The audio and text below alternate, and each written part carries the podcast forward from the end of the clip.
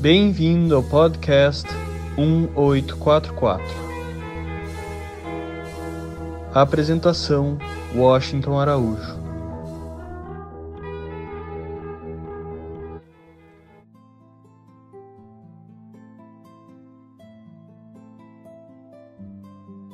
Confinado já há mais de um mês e com tendência de ficar mais um bom tempo dentro de casa, como a única medida eficiente para nos proteger de sermos infectados pelo coronavírus, descobri que no silêncio da minha casa, no silêncio da minha alma, no silêncio do meu coração, existia um mundo fascinante, o mundo da oração, o mundo da meditação, o mundo da leitura das palavras sagradas.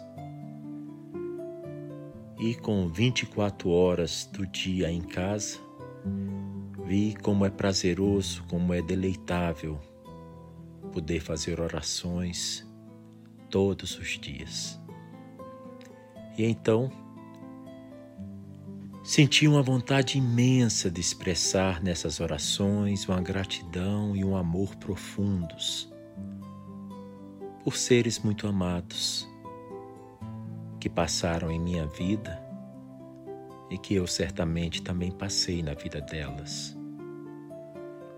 E assim, adquiri o bom hábito de dedicar uma série de orações para essas almas que antes de estar confinado em casa, confesso, me lembrava delas muito raramente, porque a vida corrida do dia a dia nos impede de ter uma vida mais plena, mais intensa, mais movimentada nos reinos espirituais. E então, eu relacionei uma série de pessoas a quem eu devo gratidão e a quem eu tenho muito amor, não importando se elas estão nesse mundo físico ou se habitam tão somente os mundos espirituais e transcendentes de Deus, o nosso amoroso Criador. Essas pessoas eu menciono os nomes delas e penso em suas qualidades em suas características espirituais, da forma como eu as conheço. A base de Andrade é meu sobrinho, filho de Dorje Simi. Faleceu muito jovem. Tinha sempre um senso de justiça muito afiado, muito aguçado e era um amor de jovem, um coração cristalino.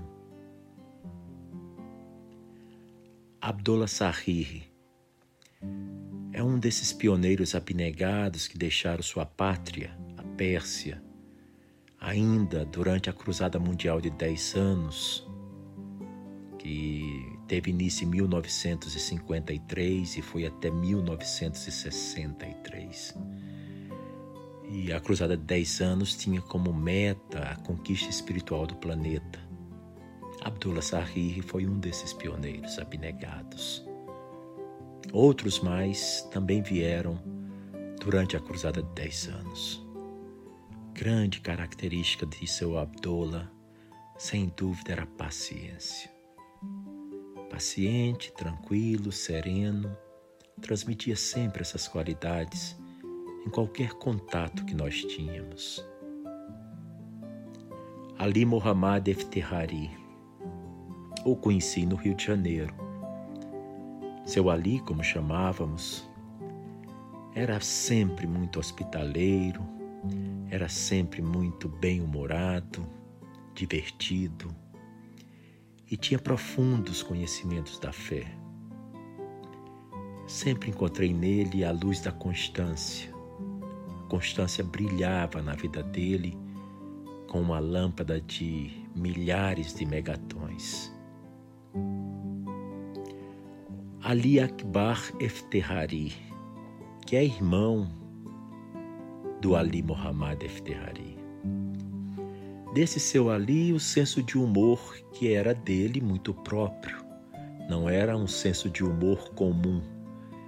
Ele sempre me parecia muito feliz, gostava de contar histórias longas, se divertia muito contando essas histórias e possuía também uma bela voz. Ele entoava orações como ninguém. Fazia parte dos corais de Belo Horizonte. Era uma alma muito tranquila, muito feliz. Aline Gobad. Aline era pernambucana. Veio a conhecer Kuros Gobad ainda nos anos 60 no Recife, em Pernambuco. Se casaram. Aline tinha um sorriso encantador. A conheci já morando em Curitiba, no Paraná. Eles moravam numa, num apartamento muito agradável, muito aconchegante, em cima de uma loja muito grande, uma loja de variedades chamada Sloper Dona Aline era a bondade em pessoa, tinha um sorriso terno, uma alegria de viver, tinha um abraço tão carinhoso, tão amoroso, que faz tanta falta. Uma alma muito doce. Amir Manucherry Conheci seu Amir em Blumenau, eu tinha não mais que 19 anos de idade e era instrutor viajante. Passei por Blumenau. Tive a alegria de ser um dos hóspedes de sua casa, de sua família naqueles dias, há tanto tempo passado. Amir sempre era o humor em pessoa. Ele ria mais das piadas que ele contava do que quem estava ouvindo a piada pela primeira vez. Mas ele contava com tanta graciosidade, com tanta pureza infantil, eu diria. Uma pureza de criança grande.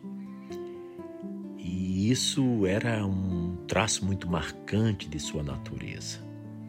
Lembro-me que naqueles anos, no final dos anos 70, ele tinha adquirido uma Kombi e ele ria quando ele dizia que era uma combarrai. E essa combarrai era para transportar os amigos barrais para a festa de 19 dias.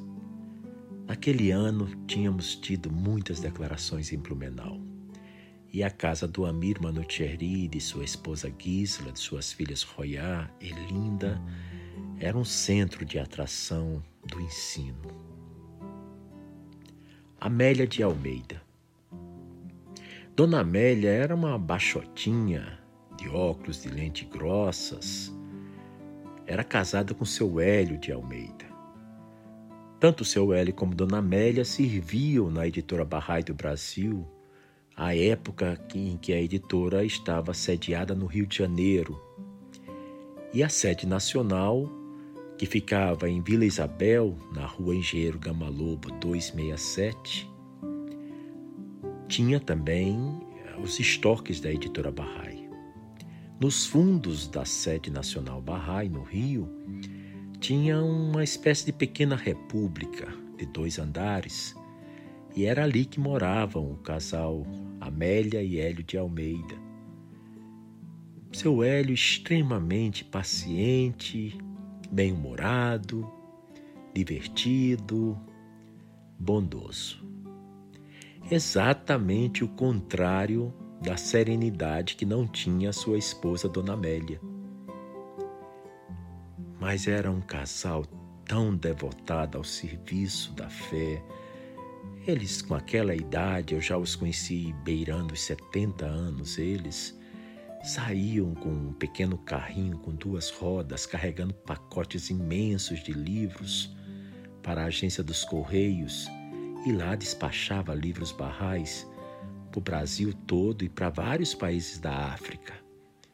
Seu Hélio era muito responsável, muito meticuloso e fazia uns pacotes de livros barrais como ninguém. Os laços que ele dava naquelas cordas com que ele os embrulhava era realmente magníficos, perfeccionistas.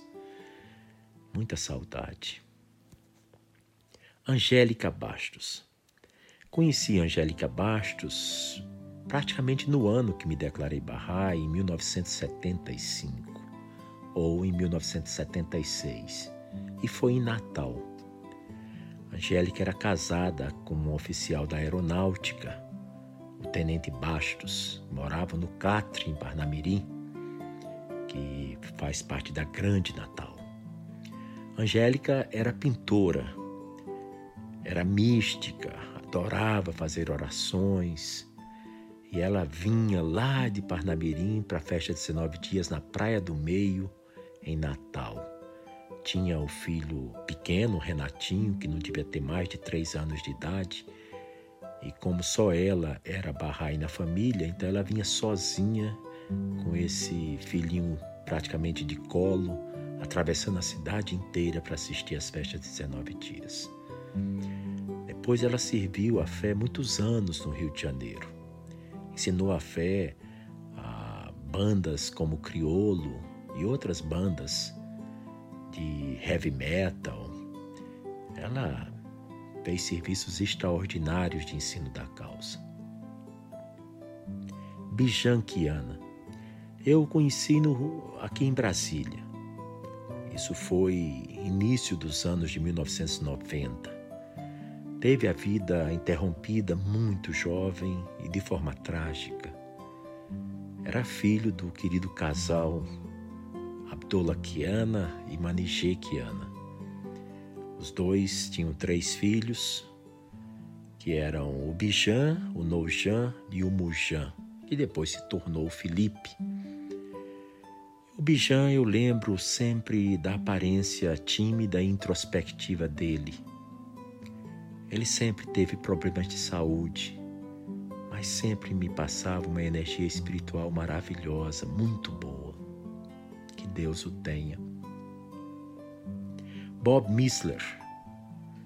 Bob Missler era um cometa, ele cruzava os céus do Brasil com malas cheias de folhetos barrais, livros barrais.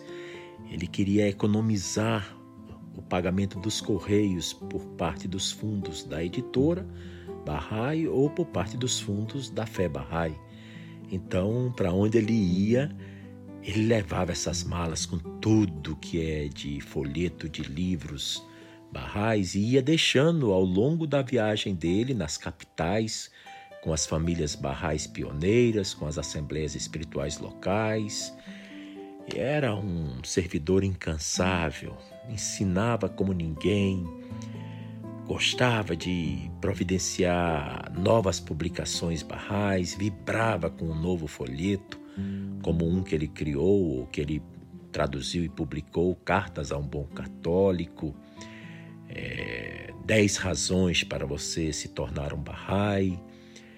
Ele realmente foi um dos mais entusiastas pelo ensino que eu já conheci em toda a minha vida. Ele não tinha tempo, nem para a família e nem para ele. Todo o tempo dele era para o ensino da fé. Carlota Guia. Dona Carlota era casada com seu guia, que foi o primeiro barrai brasileiro a se declarar barrai em Minas Gerais, em Belo Horizonte. Corrijam-me se eu estiver errado. Dona Carlota, já com uma idade superior a 70 ou 75 anos, se mudou com a família dela, as duas filhas, Bete Guia e Flora Guia. Flora com seus três filhos, quatro filhos. É, o André, o Silvio, a Cláudia e a caçula eles foram servir a fé lá em Natal, no Rio Grande do Norte. Dona Carlota era muito atraída pelo texto sagrado, adorava fazer orações, era muito chegada à oração longa de cura, à Epístola do Fogo, à Epístola de Armad, andando com mesmo muita dificuldade, ainda assim não perdia nenhuma festividade Bahá'í, nenhuma atividade da fé, era presença constante. Ela realmente tinha essas graças do reino. Cecília Mirafsali, ela é uma Bahá'í mexicana e eu a conheci no México e anos depois de 1995, quando fiz outras viagens ao México e fiz minhas primeiras viagens a Cuba para o ensino da fé, Cecília Mirafsali e seu esposo Bahid Mirafsali é, vieram também fazer essas viagens de ensino em Cuba. Era uma alma radiante, uma alma feliz, entusiasmada. Era muito delicada, refinada, uma sensibilidade muito grande, um amor de pessoa. Realmente, Cecília era uma dessas pessoas que poderia pegar em asas de borboleta sem machucar, porque era muito sensível e atraída às coisas do reino, às coisas espirituais, uma fé em Abdu'l-Bahá inquebrantável. Muita coragem no ensino ela tinha. Morreu de forma trágica em 2004. Curiosamente, depois de nos visitar em Brasília, algumas semanas depois que ela retornou dessa viagem em 2004 à nossa casa no Brasil, em Brasília, ela voltou para o Texas e numa viagem do Texas para Guadalajara, no México, sofreu um acidente de carro e o carro despencou no abismo. E eu sei que eu sofri muito com a perda súbita da adorável Cecília Mirafsali. Cyrus Monadjemi. Seu Cyrus, como todo mundo conhecia, era profundo conhecedor das escrituras barrais. Qualquer assunto, seu Cyrus mencionava o que Shoghi Effendi havia dito, que Bahá'u'lláh tinha revelado, porque o Bab tinha passado por tal evento. Ele sabia contextualizar os assuntos do cotidiano, do dia a dia, com os textos da fé. E isso é uma raridade e também uma preciosidade. Seu Cyrus tinha um humor inquebrantável, nada o fazia ficar negativo ou triste, e a forma dele rir era muito peculiar. Muitas vezes me lembrava desenhos animados, mas era um companheiro incrível para fazer proclamação da fé, ensinar a fé às autoridades em Brasília. Eu conheci no Rio de Janeiro nos anos de 1980. Fui a muitos firesides em sua casa, várias vezes era convidado para dirigir a palavra aos seus muitos contatos. Ele vivia para ensinar a fé. Realmente uma bênção o Brasil ter contado com os talentos dos seus Círios. Diná França. Dona Diná está entre os grupos dos primeiros barrais brasileiros, era uma baiana. Foi a primeira mulher a se formar em jornalismo no estado da Bahia, mas que me conste nunca exerceu a profissão de jornalista. Ela, durante quase toda a vida, foi elevada, graduada servidora da Receita Federal lá no Rio de Janeiro. Dona Diná tinha hospitalidade. Morando no Rio mais de 30 anos, as grandes festas de Nauruz, os nascimentos do Bábio de Barraulá, a gente era sempre convidado para jantares e almoços inesquecíveis.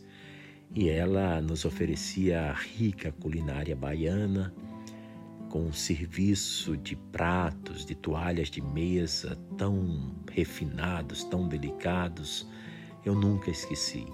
Dona Diná foi durante alguns anos secretária da Assembleia Nacional do Brasil e ela contou a história dela num livro chamado As Flores do Sagrado Limiar, muito constante e muito devotada à fé. Jalal Egrari. Jalal era determinação em pessoa, dinâmico, entusiástico, ativo. Se não tem ninguém para fazer, faço eu mesmo. Era assim. Se ninguém se levantava, ele seguia em frente um pioneiro devotado, dedicado. e também muito bem-humorado. Eu vejo agora como o bom humor fazia parte desses pioneiros que vieram para o Brasil, os pioneiros persas em particular. E Jalal Egrari, assim como Abdullah Sahiri, é, Kuros, Kobad, eles são dessa leva de pioneiros da cruzada de 10 anos que deixaram a sua pátria, a Pérsia, o Irã, para vir ensinar a fé num país que eles não sabiam nada, nem qual era a língua, nem qual era a culinária, nem direito se ficava na América Central, América do Sul ou em outro lugar qualquer. Jalal foi o grande gerente da editora Bahá'í do Brasil. Eu acho que a história dele está indissolúvel com a história das publicações barrais de forma sistemática, organizada e contínua no Brasil. Ele não dominava o português, mas ele era perito em negociar com Borsoi da gráfica lá no Rio de Janeiro as melhores e mais caprichadas edições dos livros barrais. Ele era quem arranjava gente para fazer a revisão tipográfica, que era uma trabalheira incrível. Antes não era fotocomposição, nem offset, nem digital como é hoje, era tudo chumbado, cada letrinha era chumbada por isso chamava-se os tipos da tipografia. Jalal também era muito generoso.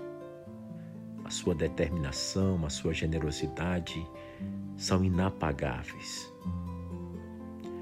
Dorian Seabra. Dorian era um menino grande. Era um palestrante de mão cheia. Os jovens o adoravam ouvir. Ele ia às faculdades, ia às escolas públicas de segundo grau, às universidades e fazia proclamação em massa, como ele chamava.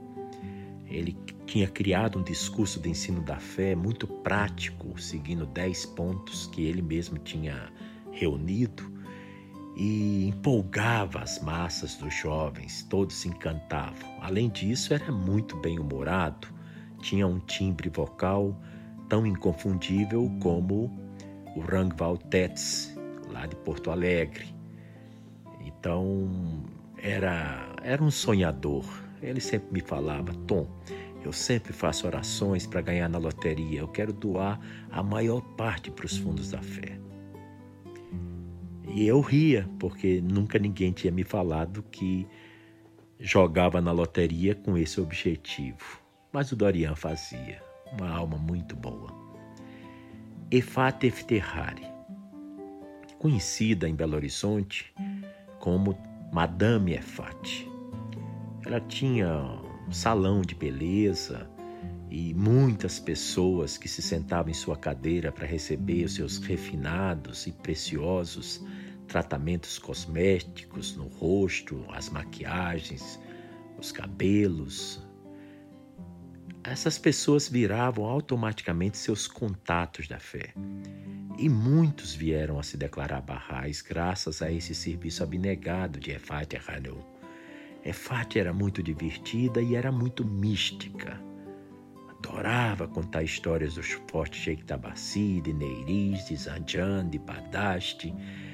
Tinha muitos sonhos. Por noite ela devia ter dois ou três sonhos com cada figura central da fé. E eram sonhos muito vivos, muito detalhados. E ela falava e a gente se emocionava profundamente. Uma alma muito doce. É, era apaixonante estar na companhia de Efat Hanon. Eloy Anelo. Eloy foi um dos barrais norte-americanos que se declararam barrais no início dos anos 1970, durante o movimento hippie no mundo. Ele próprio havia sido hippie. E ele me contou como é que foi que ele se declarou Bahá'í, como é que as pessoas ensinaram a fé, que ele era cabeludão, que ele andava com aquelas calças bocas de sino, com as sandálias de sola de pneu de, de caminhão, bolsas bandoleiro atravessado no pescoço de couro E vários jovens da época dele, como hippie, todos se declararam barrais de uma só vez na Califórnia, em Los Angeles. Mais detalhes um dia eu acho que merece um episódio inteiro do podcast 1844 sobre essa figuraça que foi Eloy Anelo. Ele serviu muitos anos na Assembleia Nacional da Bolívia, muitos anos serviu como conselheiro continental e foi o fundador, por assim dizer, da primeira universidade Bahá'í da América Latina, a Universidade NUR, em Cochabamba, se não estou enganado, na Bolívia. Eloy tinha uma atração para ensinar a fé, uma mente brilhante, uma mente muito bem treinada. E que criatura humilde e doce. Conversar com Eloy era uma festa, sem afetação nenhuma, falava olhando você nos olhos, Nunca tinha uma palavra de repreensão, nenhuma palavra que fosse amarga, nenhuma palavra que pudesse magoar alguém. É, quem conheceu Eloy pode dizer que conheceu um anjo. Enayatollah Vardat. Seu Vardat era um general, general à moda antiga, um dos pioneiros também antigos do, de Porto Alegre, pioneiros barrais do Rio Grande do Sul, provavelmente também durante a Cruzada de Dez Anos, com certeza. Nayat Vardat tinha uma facilidade de ensinar a fé às pessoas em nível de autoridade. Vereadores, prefeitos, deputados, senadores, governadores, ministros de Estado, era com ele. Ele sabia ensinar a fé, ele sabia o discurso certo, ele sabia as palavras corretas. Era devotado a esse trabalho. E isso muitos anos antes de os barrais procurar ensinar a fé às pessoas em nível de autoridade.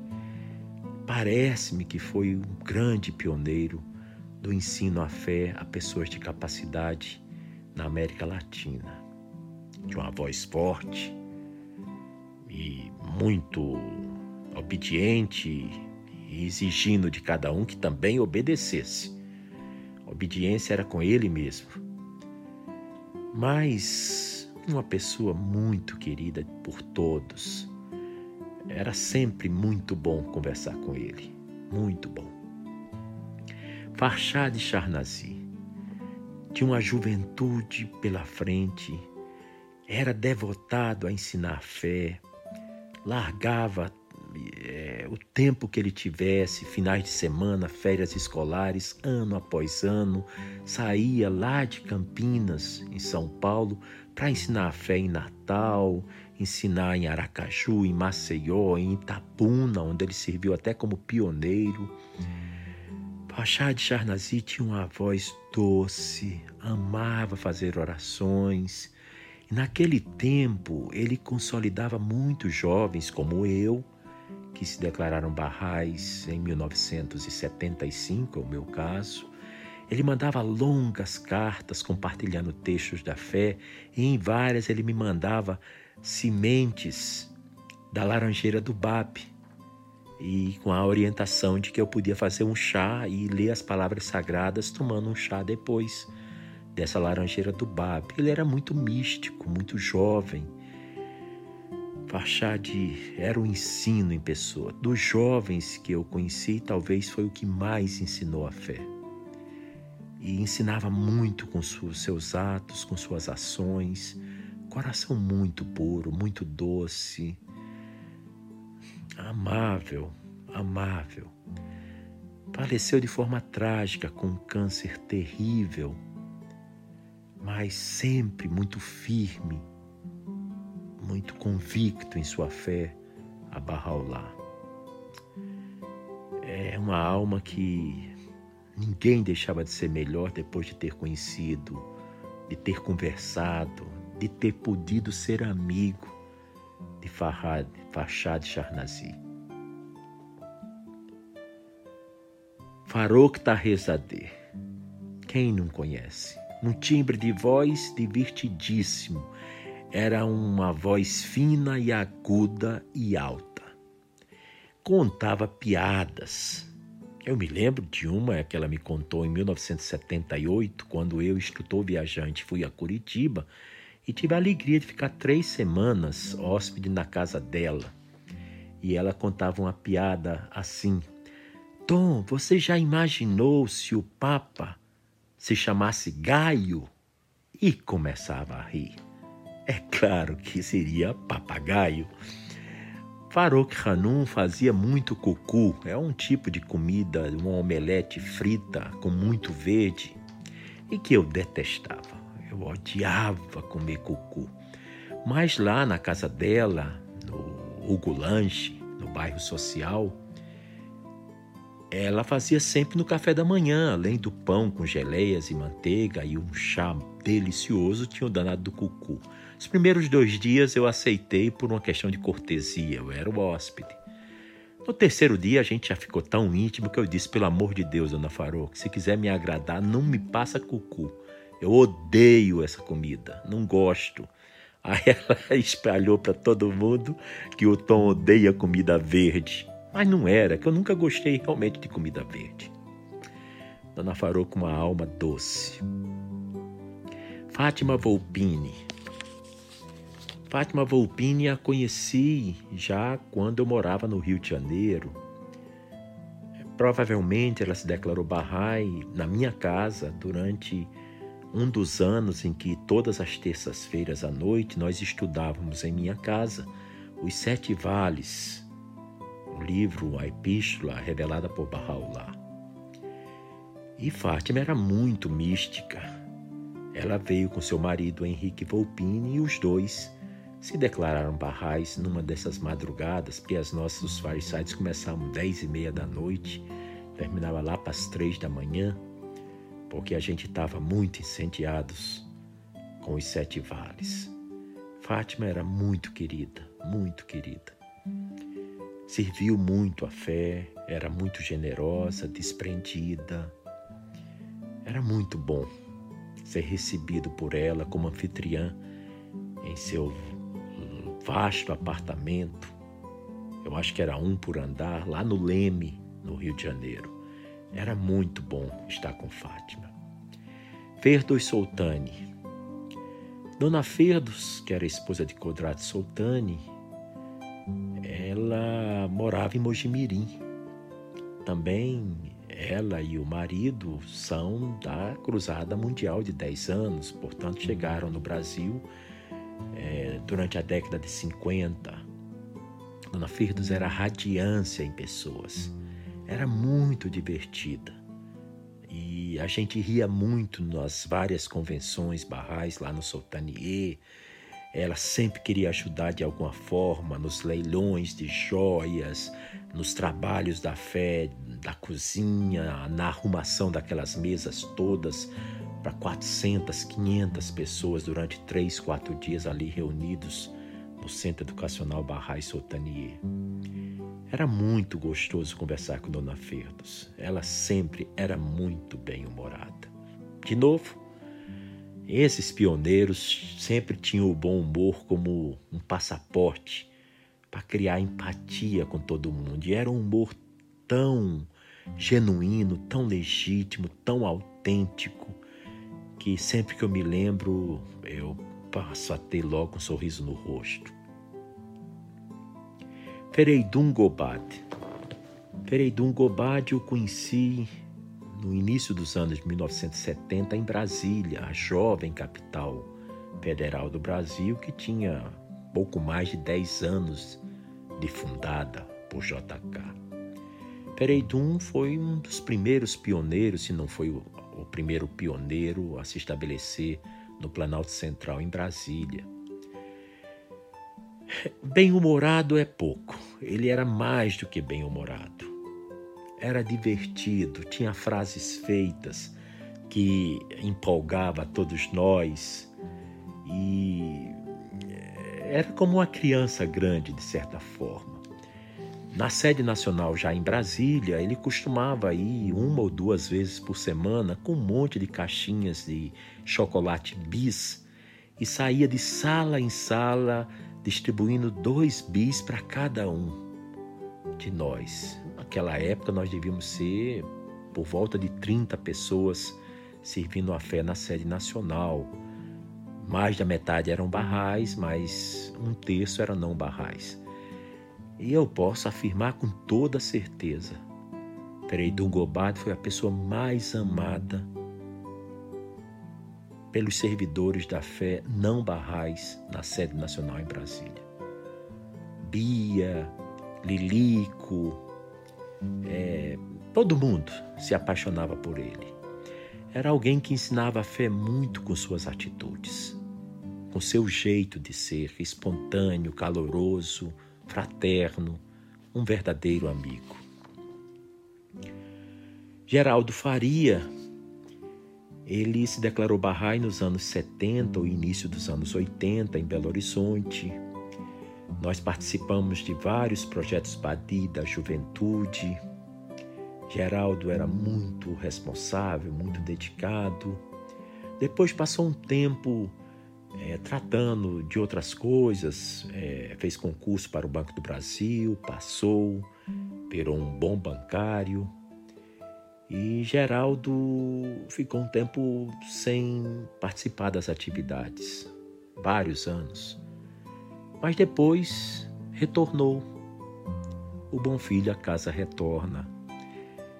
E ele retornou com um ímpeto, um entusiasmo, um senso de missão e de responsabilidade inigualáveis. Passou a ser membro de assembleias, passou a ser membro de conselhos barrais regionais, fez um trabalho extraordinário, Geraldo. É uma alma doce. Faleceu recentemente, alguns anos passados, aqui em Brasília, e era muito bom conviver com ele. Habib Taherzadeh. Bem, seu Habib é um capítulo à parte.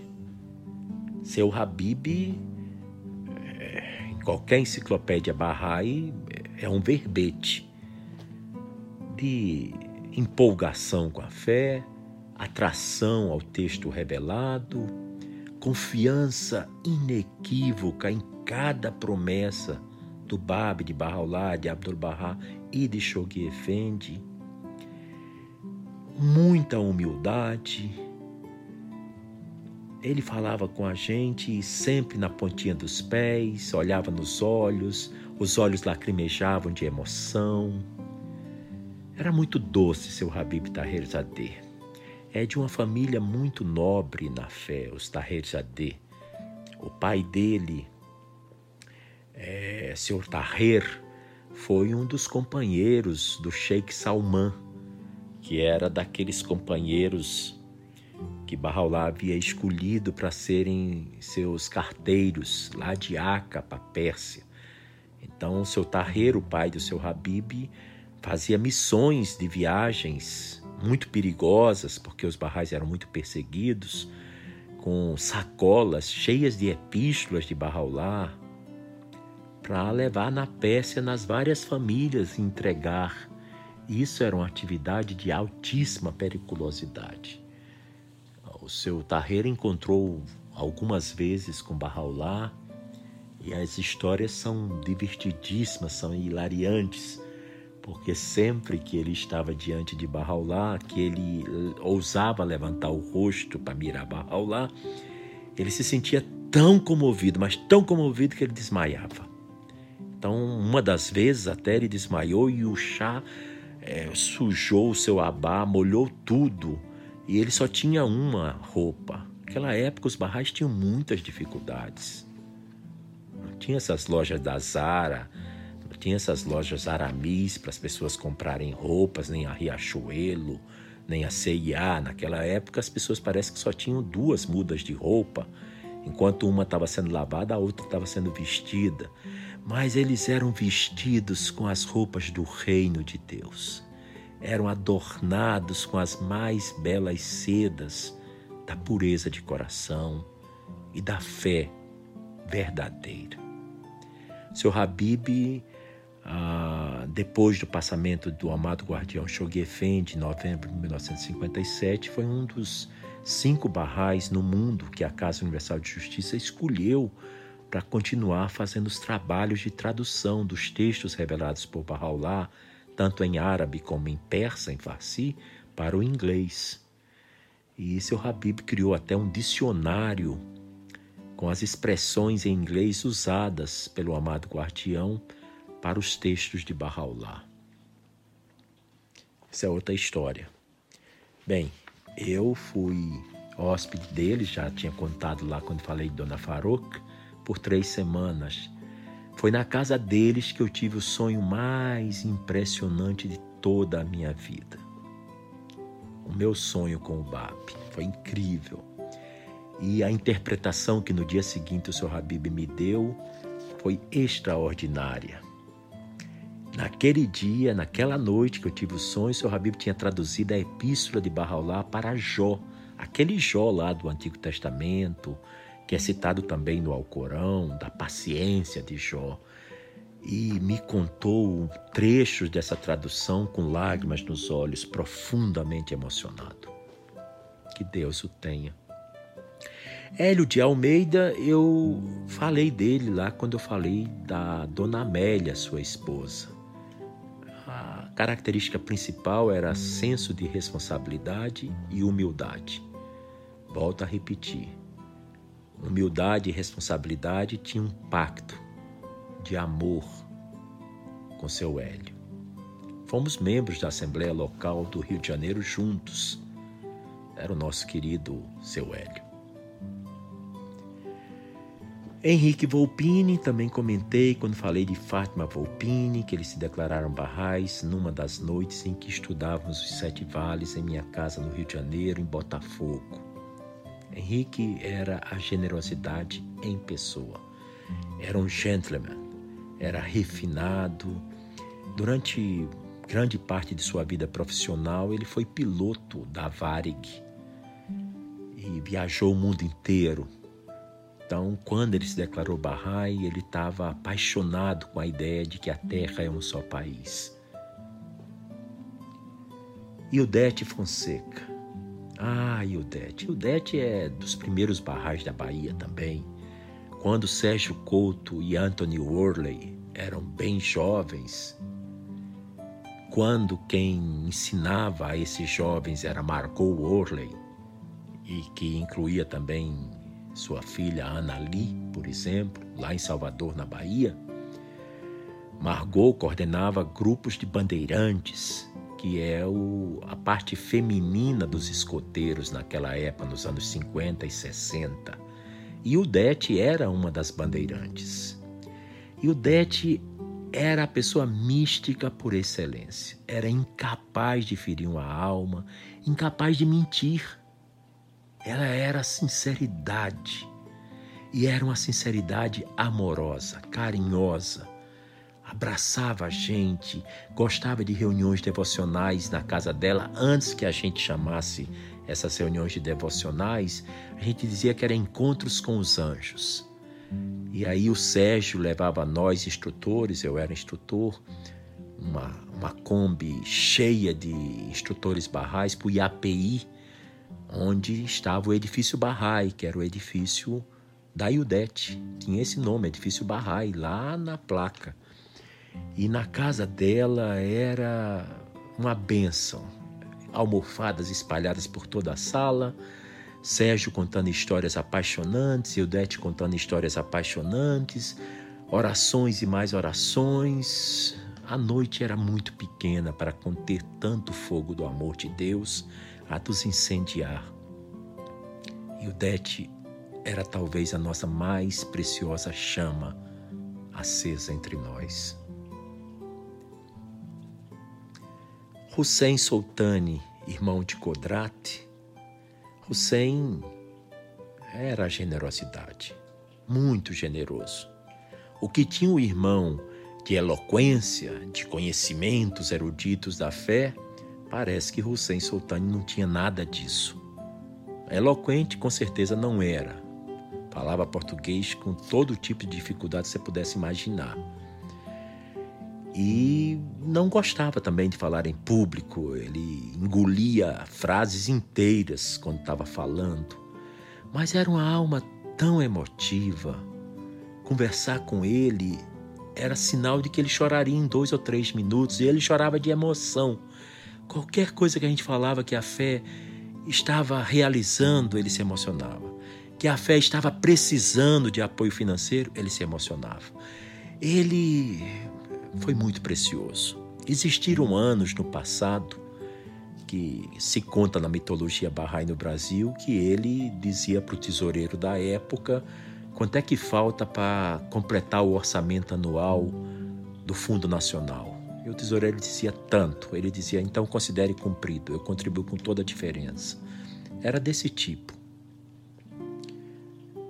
Ele, junto com o irmão, mas principalmente ele, foi o fundador da fábrica de papel, papelão, chamada Sul-Americana, que fica em Mojimirim, e ele e o irmão doaram à comunidade Bahá'í brasileira essa maravilha que é o Centro Educacional Bahá'í Soltanier. São instalações que podem receber até mais de mil pessoas em eventos. Grande a quantidade de apartamentos, suítes, banheiro e quarto, refeitório amplo, auditório amplo e várias outras instalações, casas em volta. Terreno grande também. Deus o tenha também. Todos esses Deus está tendo, hein, gente? Agora nós temos Dona Ercília. Dona Ercília se declarou Bahá'í já depois dos 70 anos de idade. Ela primeiro tinha sido é, empregada do Irade da Valéria quando morava na Álvaro Ramos, em Botafogo, logo nos primeiros anos desse jovem casal, Irade e Valéria.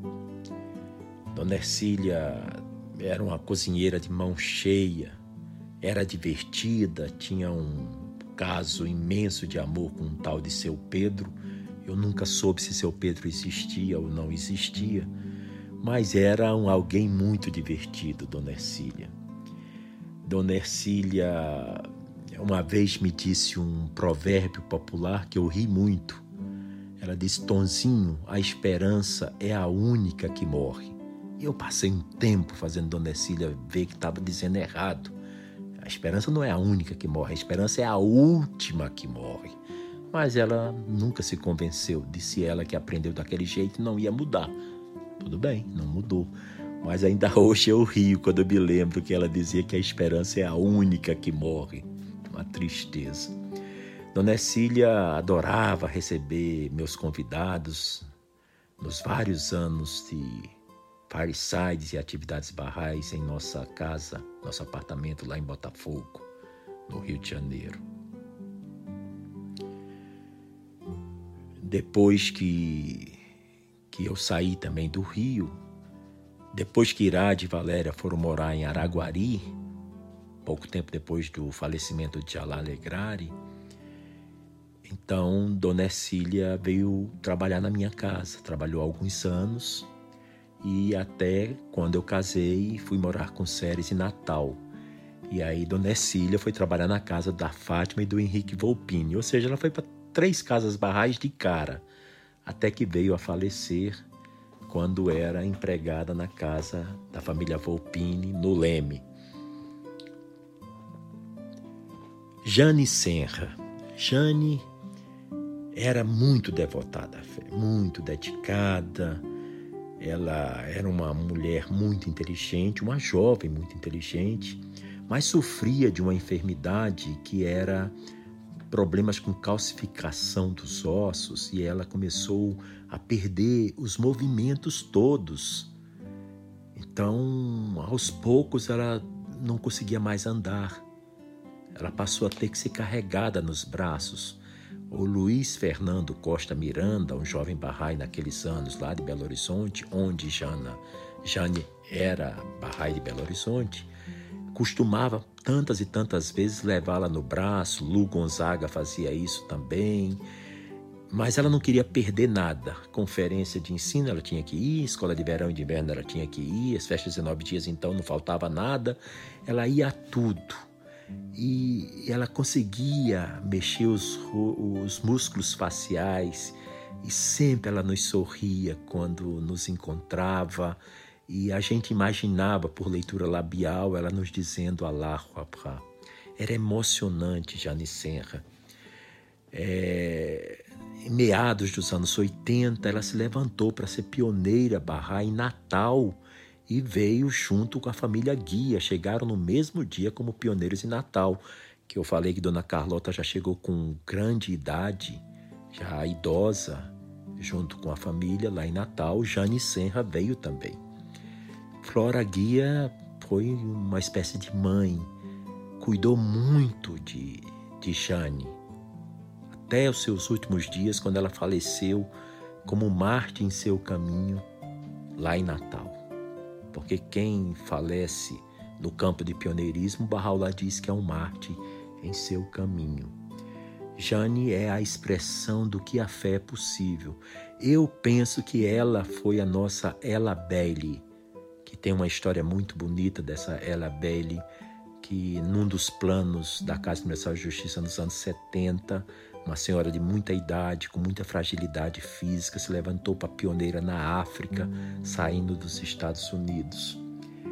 E como não tinha ninguém mais se levantando, ela se levantou e aí as pessoas ficaram tão comovidas que vários jovens se levantaram juntos para cuidar dela como pioneira. Então foram vários jovens barrais com ela a baile. Eu acho que de certa forma foi muito similar ao que aconteceu com o anjo Jane Senra. Kuros Gobad era o esposo de Aline Gobad. Nós ensinamos a fé lá em Curitiba, no presídio de Piraquara. Kuros gostava de me ouvir dando palestras. Ele adorava quando eu citava as palavras ocultas, principalmente aquela do meu primeiro conselho é este. Para ele foi uma revelação. Ele dizia que já tinha ouvido tantas vezes essa palavra oculta, mas naquele dia que eu dei a palestra na penitenciária, aquela palavra tinha dado um, um som diferente na alma dele. E, e Coro sempre foi muito humilde, muito tranquilo. Ele se oferecia, no meu caso, me transportava como se fosse um Uber moderno, me levando a cidade inteira, de um lugar para o outro, sem parar, para um fireside, para uma reunião de amigos, uma reunião de orações, para uma palestra, para uma entrevista na rádio e na televisão do Paulo Pimentel, para a Globo deles, enfim. É, foram três semanas em que Coros Gobade serviu com uma humildade ímpar. Marcava-se a hora, pegava minha agenda, me levava, me trazia e fazia tudo para que eu não cansasse, não deixava o rádio tocando dentro do carro para que eu pudesse descansar entre um compromisso e outro. Eu fiquei muito impressionado, muito impressionado. Pensei comigo, meu Deus, quanta devoção, quão preciosas são essas almas. Madeleine Vardat. Madeleine era uma senhora refinada, elegante, doce, terna. Era tão bom ser hóspede dela. Também tinha uma culinária exemplar. Os rorês de Badenjum que ela fazia eram divinos, saborosos. Dona Madeleine era muito delicada. Era tão bom ver alguém tão delicada. Ela ela pisava com pé de anjo. Era muito bom estar com ela, sempre. Lembro dos nossos vários encontros no Soltanier em Mojimirim e dos vários encontros, e alguns deles eu fui hóspede na casa dela.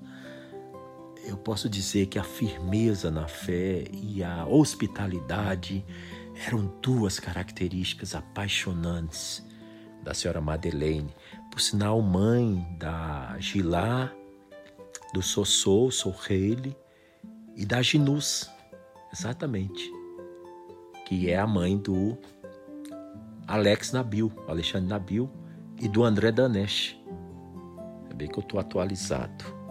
Essa foi a, do, a doce avó que eles ganharam. Esses meninos foram muito sortudos nós temos Mahru Egrari. Meu Deus do céu. Dona Maru. Ah, no meu caso foi amor à primeira vista. Eu cheguei muito jovem lá no Rio para assumir a chefia da seção de depósitos do Banco do Nordeste, que ficava na Rua do Rosário, no centro antigo do Rio de Janeiro. E eu cheguei no Rio em 1979, portanto, com 20 anos exatos. Desnecessário dizer que Dona Maru me adotou como uma espécie de filho dela. Eu não passava mais sábados e domingos sozinhos. Na época eu tinha um apartamento no Andaraí. Morava com minha tia, Zuleide. Foram poucos meses, é verdade quatro meses só que eu morei com minha tia, até que eu pude escolher um bairro para morar e escolhi Botafogo. E aí fomos morar em Botafogo. Fomos eu, porque aí eu convidei meu irmão Kiko, o Abraão, para morar comigo também, que era solteiro. Mas Dona Maru me convidava para tudo que é almoço de sábado de domingo, jantar de sábado de domingo, depois, quando eles passaram a ter uma casa cinematográfica na Granja Comari, em Teresópolis, eu era um dos sortudos, felizardos que Dona Maru convidava para os finais de semana, sexta, sábado e domingo, na Serra de Teresópolis, na Granja Comari, em sua casa, com piscina, sauna, lareira, é, totó, gramados. E era maravilhoso. Dona Maru foi, eu posso dizer, uma mãe para mim nos meus anos cariocas. Nunca a esqueci, sempre fomos amigos até o fim, quando ela veio a falecer em Araguari. Eu lamentei muito não ter podido ir. Eu estava me recuperando de uma cirurgia de rins, tirado 14 pedras dos rins. E, enfim, não deu. Bem, Dona Maru era muito excelente anfitriã. Gostava de ensinar a fé. Mesmo que o português não era dos melhores, não era nenhuma Camões, nem Fernando Pessoa, nem Carlos Drummond de Andrade. Mas o pouco português que ela tinha era suficiente para atrair declarações à fé. Ela ensinava e tinha pessoas que vinham a se declarar da forma e com o espírito que ela ensinava a fé. Dona Maru era alguém muito amada pela juventude Bahá'í. Os jovens, em especial, gostavam muito dela. Ela, nos levantamentos de pioneiros, era uma das pessoas que se levantavam e de repente começavam a cantar comigo. Vem, vamos embora, que esperar não é saber, quem sabe faz a hora, não espera acontecer. Esse é o tipo da Dona Maru, uma chama de fogo uma grande instrutora da causa de Deus. Ela escreveu capítulos luminosos do ensino da fé nesse Brasilzão. Márcia Murim. Márcia Murim a conheci em Niterói, ela se declarou Bahá'í muito jovem. Infelizmente, acho que menos de 10 ou 12 anos que se declarou Bahá'í é, veio a falecer em Portugal por um AVC. Foi uma perda muito trágica. Eu nunca pude esperar isso. Marcinha era chegada a orações longas. As orações longas do jejum, então, era com ela. Oração longa de cura era com ela. Epístola do fogo era com ela. Epístola do Santo Marinheiro era com ela. Os Sete Vales era com ela era uma dessas barrais apaixonadas pelo aspecto mais místico, mais espiritualmente elevado das escrituras sagradas da fé. E ela gostava muito de ensinar, tinha um riso e um senso de humor muito divertidos. Era muito bom ter a, Marcinha por perto. Ela foi muitos anos membro da Assembleia Espiritual Local de Niterói. E só tenho lembranças magníficas dela. Massoud Jalali. Massoud é aquela pessoa. Tem asas de anjo, tem voz de anjo, tem olhar de anjo, tem atitudes de anjo, tem coração de anjo, tem jeito de ser de anjo. Eu posso falar isso porque eu escrevi um livro sobre anjos, O Despertar dos Anjos. Se eu já achava seu Habib um anjo, imagine então Masud Jalali, um médico com um coração de uma ternura. Era como se fosse o oceano Atlântico de amor quando ele encontrava uma pessoa. Ele entregava-se de corpo e alma ao ensino da fé, principalmente num lugar próximo de Aracaju chamado Nossa Senhora do Socorro, onde tinha uma sede creio que foi doação da família dele, a família Rabani Jalali. E Massoud fez um trabalho extraordinário de ensino e um trabalho extraordinário como médico. As pessoas que o conheceram em Aracaju, muitas em nível de autoridade, prefeito, vereadores, outros médicos, juízes, advogados. Quem conhecia Massoud Jalali já passava a ter uma, uma excelente é, compreensão da fé. Ele próprio era um cartão de visitas para a fé. Era impressionante como esse homem ensinou a fé através de suas ações e de suas atitudes. Mais um daqueles, como todos aqui, que Deus os tem. Nosrat Vardat era o esposo de Madeleine Vardat, que eu já falei. Ele me lembra sempre a paciência. Era uma pessoa muito paciente. Eu gostava de conversar com ele. Às vezes eu imaginava que eu perguntava e eu mesmo respondia. E ele me dava um sorriso de aceitação e de receptividade. Eu gostava muito dele. É, ele era irmão do Enayatollah Bardat. Me parece que irmãos com temperamentos completamente distintos, completamente opostos um ao outro. Se o Enayat era tão determinado e tão falando grosso, o Nosrat Vardat era sereno, era tranquilo e era paciente, não tinha afobação nenhuma. Com esses nomes, Nosratullah Vardat e Enayatullah Vardat no Brasil nos anos 60, não era fácil para ninguém ter um nome desse, ainda mais na profissão deles, que eram comerciantes de tapetes. Então era muito divertido a gente saber que seu Nosrat assumiu o nome de Afonso e o seu Enayatollah assumiu o nome de Enio. Então todo mundo conhecia os não barrais como seu Enio e seu Afonso. Naquela época tinha uns cintos que as pessoas usavam a primeira letra na fivela do cinto. O seu Nosrat, em vez de ter um cinto com a letra N de Nosrat, ele tinha um cinto com a letra A de Afonso.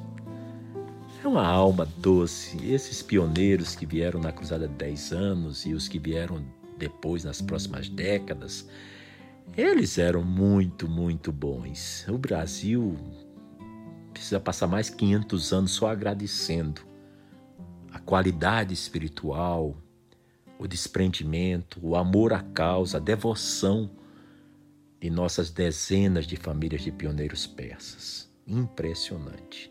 Seu Nosrat é um deles. Parviz Hasek.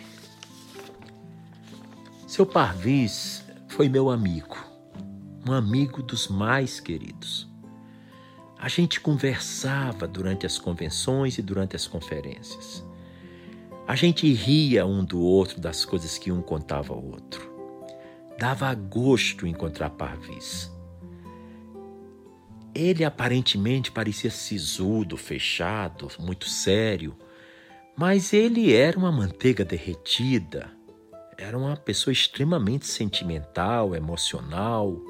Ele era casado com Charla, querida Charla, que mora em Maringá, também uma alma muito preciosa, muito, muito querida. Graças a Deus está conosco e ainda vai ficar muito tempo, se Deus quiser, muitas décadas. O Parvis tinha a característica da seriedade e da generosidade. Ele era muito sério nas coisas que ele fazia e eu não encontrava nele traços de ego. Impressionante. Sempre era aquele mesmo jeito, sem grandes ondas se levantando. Era a placidez, a calma do lago. Eu acho que Deus gosta de gente assim como Pavis, porque ele me parecia uma pessoa muito feliz, muito feliz. Depois nós temos Margot Worley. Dona Margot Dona Margot era uma espécie de, vamos dizer, na mesma trilha de Martha Ruth e de Leonor Armstrong aqui no Brasil. Era uma mãezona, uma pioneira mãezona, uma pioneira ao mesmo tempo que era muito profunda na fé, era muito rígida, cobrava obediência aos mandamentos e às leis reveladas por Bahá'u'lláh, era muito ciente das coisas que deveriam ser feitas de forma correta, não aceitava um fio de cabelo fora do lugar. E Dona Margot tinha um sorriso franco, um olhar de, de, de beleza. Ela refletia o mundo interior dela através dos seus olhos. Era uma felicidade assistir palestras dela. Uma vez nós demos uma palestra juntos isso lá em São Cristóvão do aeroporto, na Bahia. Não me perguntem o ano. Mas com certeza foi antes dela falecer, porque ela estava lá. Mas Dona Margot estava é, contando a história de Martha Ruth. E eu estava contando outras histórias também de Marta. E de repente, como São Cristóvão do aeroporto já está dizendo, é bem pertinho do aeroporto, passam daqueles Boeings com um barulho imenso. E parecia que estava dez minutos passando o avião, porque o barulho era grande. E eu ouvia ela dizendo ao meu lado: Tom, deixa o progresso passar. E aí a gente continua. eu nunca tinha tinha aliado o barulho do avião com o barulho do progresso passando. Nunca esqueci isso. Depois ela me parabenizou pelo livro que escrevi sobre o amado guardião Shoghi Effendi e me deu a honra de escrever um texto belíssimo, creio que ou para a orelha ou para a contracapa do livro do Shoghi Effendi, um tributo. Tivemos muitos encontros e em todos eu aprendi, porque ela era realmente a grande professora. Nabil Gomes. Nabil era um jovem muito querido, muito devotado, é, filho de Héctor Gomes e da querida mãe do Nestor e do Miguel. Eu os conheci lá em Natal, quando a família Gomes veio da Argentina morar no Brasil. O Nabil era um menino novo, cheio de sonhos por realizar, gostava de ensinar a fé, gostava de participar de exposições em praça pública sobre a fé, era muito devotado. Eu gostava muito de conversar com ele, muito. Ele lembrava muito aquelas gravuras do Pequeno Príncipe, cabelos encaracolados loiros, olhos azuis profundos e isso eu devo tê-lo conhecido com seus 8, 10, 11 anos de idade até os seus 14, 15 anos. Convivi com ele lá em Natal. É o que eu lembro. Também teve uma morte muito trágica de um câncer, passou um tempo internado no hospital, mas ainda gravou um vídeo, um vídeo muito bonito. É, convidando as pessoas a apoiarem os esforços da medicina, os esforços dos médicos, para ajudar a salvar vidas, as vidas como a dele. Era um depoimento muito eloquente, há muito tempo. Eu assisti, na realidade assisti há pouco, talvez poucas semanas antes do falecimento do Nabil, mas nunca esqueci o Nabilzinho. Nilza Tetz. Dona Nilza, como todo mundo conhecia, é uma Bahá'í é, extraordinária, uma professora, educadora, realmente educadora com E maiúsculo, gaúcha. E Dona Nilza, ela fazia contatos e, e todo um trabalho de ensino que envolvia as Nações Unidas. Ela gostava de ensinar é, falando do trabalho da fé junto à ONU, que na época era o escritório da Fé Bahá'í na ONU, nos anos 70, era coordenado pelo seu Victor de Araújo, lá em Nova York. E Dona Nilza também era uma grande professora, instrutora da fé. Ela viajava muito o Brasil. Escolas de verão e inverno, quase sempre ela era chamada para dar aulas, e eram aulas muito profundas. Ela tinha um jeito muito doce de dar aulas barrais. Era muito suave, uma voz agradabilíssima de ouvir. Você podia ouvir horas, ninguém ficava cansado. Era muito bom ouvir Dona Nilza, meu Deus. E ela serviu a Assembleia Nacional como membro da Assembleia Nacional vários anos. Depois, muitos anos, foi membro do Corpo Auxiliar de Ensino e de Proteção da Fé no sul do Brasil. E eu tenho as melhores lembranças e recordações dela, das escolas de verão em que eu era muito jovem e já era convidado para dar aulas barrais mas no fundo eu dava aula, mas eu era ali um grande aluno de Dona Nilza. Eu tomava nota de cada palavra que ela falava, é, me encantava. E uma pessoa humilde.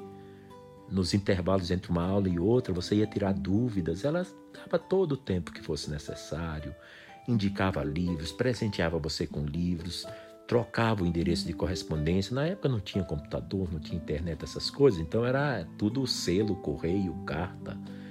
E ela se prontificava a fazer isso. Eu ainda fui hóspede também da casa dela em uma daquelas visitas mais antigas a Porto Alegre. E ela foi uma anfitriã muito querida. A gente não tinha tempo para preparar a comida, mas tinha tempo para falar da fé. Então nós ficávamos o tempo todo só tricotando. Era muito bom. Nunu, Nunu, filha de Habib Farouk Tahezadeh. Nunu era alegria, muito alegre. Ela tinha uma timidez, mas era uma timidez de fachada, não tinha nada de tímida. Mas Nunu era muito bom, muito bom as piadas, porque ela era a audiência preferida da mãe, Dona Farouk. Dona Farouk, Farouk contava as piadas e Nunu é quem ria e ria muito e pedia para a mãe contar de novo, que a, a piada que a, tinha acabado de ouvir. Mas eu gostava muito de conversar com Nunu, porque Nunu tinha essa timidez que não era timidez e que tinha umas histórias muito engraçadas e que eu nunca vi um, uma família com personalidades tão distintas. A do seu Habib era única, a da dona Farouk era única. E, cara, Nunu também era única. Muitas histórias eu não vou poder contar, mas eram muito divertidas. Nos últimos anos da vida dela, ela saiu ensinando a fé por tudo que é lugar. Ensinava muito, viajou muito. Também teve uma morte trágica no hospital com a falência de vários órgãos, teve muitos sofrimentos físicos e espirituais. Mas Deus é o perdoador e é o misericordioso. Que Deus, nessas minhas orações, sempre coloque no nu em seus braços. Oderico Odeli Morante. Eu conheci seu Oderico já com muita idade. Ele tocava violão, ele cantava. Ele era o primeiro a chegar para abrir a sede Bahá'í de Belo Horizonte, que ficava no bairro Floresta, na época que eu o conheci.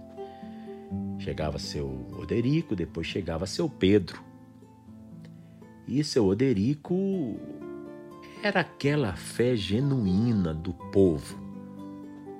Não era a fé dele não era baseada em conhecimento fé dele era baseada em percepções místicas e espirituais. Ele falava de Bahá'u'lláh, de Abdul-Bahá do Bab, de uma maneira tão eloquente, tão comovedora. Sempre ele estava muito emocionado, é, falando da história do bem-amado. E a família dele realmente pôde seguir o bom exemplo do seu Oderico, porque vários membros, filhas e netos e, e os genros é, vieram a se declarar barrais e desde aulinha para criança até depois serem membros de assembleias, barrais, enfim, foi uma árvore frondosa com muitos e doces frutos. Que Deus o tenha, como todos aqui. Nós temos Olavo Novaes. Seu Olavo, ele ensinou a fé em vários lugares do Brasil, principalmente os de mais difícil acesso na região norte e amazônica. Eu conheci seu Olavo já com idade avançada. Seu Olavo era aquele tipo que chegava em Benjamin Constant, Tefé, Fonte Boa, Coari, Ilha do Marajó e Tapes. Não, Tapes do Rio Grande do Sul. Imagine que o Tapes que eu estou falando é lá no, em Belém do Pará, para aquelas bandas. E ele reunia as pessoas e dizia: Hoje vocês vão ouvir falar pela primeira vez a volta de Cristo. Vão para a praça logo mais. Eu estou aqui com Fulano e com Cicrano. E hoje vocês vão ter a mensagem que vai mudar completamente a vida de vocês e a vida dessa cidade toda. Eu sei que ele falava com tanto ímpeto, com tanta devoção que a praça ficava lotada. E ele abria com um pequeno microfone, com aquela boca de alto-falante. Ele ensinava a fé ali, fazia orações, lia palavras ocultas, recitava texto, lia folheto de oração. Nossa, seu Olavo Novaes era o ensino da fé na forma de gente e sempre em lugares de difícil acesso. Não era em hotéis, não era em emissoras de televisão, de rádio, não era em universidade, não era em faculdade. Era no meio dos igarapés, era no meio do povão, da feira. A simplicidade com que ele falava atraía. Eu penso que milhares de pessoas se declararam barrais e centenas delas, pelo menos, foram registradas na fé graças aos serviços de ensino dessa alma preciosa que foi Olavo Novaes. Ele é homenageado na, na, em Salvaterra, Ilha do Marajó, com uma escola, a Escola Barrai Olavo Novaes. Perfeita essa homenagem. Eu estive na escola com o nome dele. Osmar Mendes. Osmar é, foi meu amigo desde que eu o conheci. Eu conheci Osmar Mendes no Rio de Janeiro. Ele era secretário da Assembleia Nacional do Brasil e ele era o editor do Barrai Brasil, que era um jornal, um boletim, Boletim Barrai do Brasil. Era tradutor, ele que traduziu o livro Ladrão na Noite. Foi através do livro Ladrão na Noite que ele traduziu do inglês para o português que ele se declarou Barrai. E quem deu o livro e quem é o pai espiritual do Osmar Mendes é o Habib da Rezadeh. Então, seu Habib ensinou a fé pedindo para o Osmar traduzir o ladrão na noite. Quando Osmar terminou de traduzir, se declarou: Isso eu ouvi com meus ouvidos da boca do próprio seu Osmar. Seu Osmar era bem-humorado, divertido. Nunca vi seu Osmar para baixo, nem triste, nem negativo, nem infeliz nunca maldizia, maldiria nada. Ele estava sempre de bem com a vida, estava sempre tranquilo, ele sempre via a graça de Deus em qualquer coisa. Era uma pessoa para cima, nada de amargura, nada de tristeza, falava com a gente olhando nos olhos, abraçava a gente calorosamente, ouvia todo mundo. E sempre ele ele procurava defender o ponto de vista que não estava sendo muito bem defendido ou que estava em minoria. Era uma característica dele. Por exemplo, se dava uma consulta com nove pessoas e sete estavam concordando com um ponto e dois estavam discordando, o seu Osmar engrossava os dois que estão discordando e fazia defesas maravilhosas até que se chegasse a decisão. Quando se chegava, era o primeiro a obedecer. Isso é uma coisa rara, é uma coisa preciosa, muito valiosa. Eu aprendi muito disso do seu Osmar, vendo na prática ao longo de mais de 28 anos que trabalhamos juntos em instituições barrais. Seu Osmar era muito profundo na fé, adorava fazer compilações de textos, fazia revisão de livros, fazia tradução de livros, mandava as cartas 19 dias ano após ano. Eu sempre dizia que foi ele que inventou esse negócio de carta 19 dias e a assinatura dele era Osmar Mendes Seknak. Todo mundo sabia disso. E uma festa de 19 dias, numa certa época no Brasil, só tinha se tivesse chegado a carta 19 dias. Se a carta não tivesse chegado, muitas pequenas comunidades na época ainda muito imaturas, né? Não queriam fazer. Como é que a gente vai fazer a festa se não chegou a carta do seu Osmar? Era assim que eles falavam. Viajei muito com ele por vários países, tem muitas histórias para contar, mas muitas delas não podem ser contadas, mas muito divertidas. Puram Monadjemi, esposa de Cirus Monadjemi, que eu já falei. Ela e seus Círios foram dos primeiros pioneiros, se é que não foi a primeira família pioneira em Belo Horizonte. Eu acredito que foram os primeiros pioneiros em Belo Horizonte. Depois eles saíram para outros lugares, voltaram para Luxemburgo, aí chegou a família Ferrari. E, enfim, essas duas famílias, tanto a família Porã e Círios Monadjemi, Efat e Ali Ferrari, são os pais espirituais da comunidade Bahá'í de Belo Horizonte, a grande comunidade Bahá'í de Belo Horizonte. Dona Purã era anfitriã por excelência. Eu sempre colocava ela nos meus five top, as cinco melhores anfitriãs que eu já estive em casas no Brasil.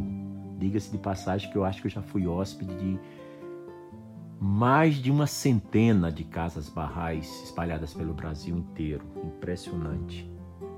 Sempre que eu viajava, eu já recebia de antemão o convite: fica na minha casa, vem para minha casa. Depois de muitos anos, aí eu dizia: eu fico na sua casa se você fizer um roreche para mim, se você fizer zulubiá para mim, pode fazer qualquer comida, mas não abguste, eu não gosto de abguste, enfim. E eu sei que Dona Purã era também alguém que cozinhava divinamente, maravilhosa, muito hospitaleira, é, tudo muito organizado, tinha um senso de estética, de beleza, de decoração, sempre uma visão assim, não digo de luxo, mas de refinamento, é da alma dela. Era uma, uma mulher muito, uma dama, uma lady Bahá'í, muito refinada. Me lembra nesse aspecto muito Mahru Egrari, muito.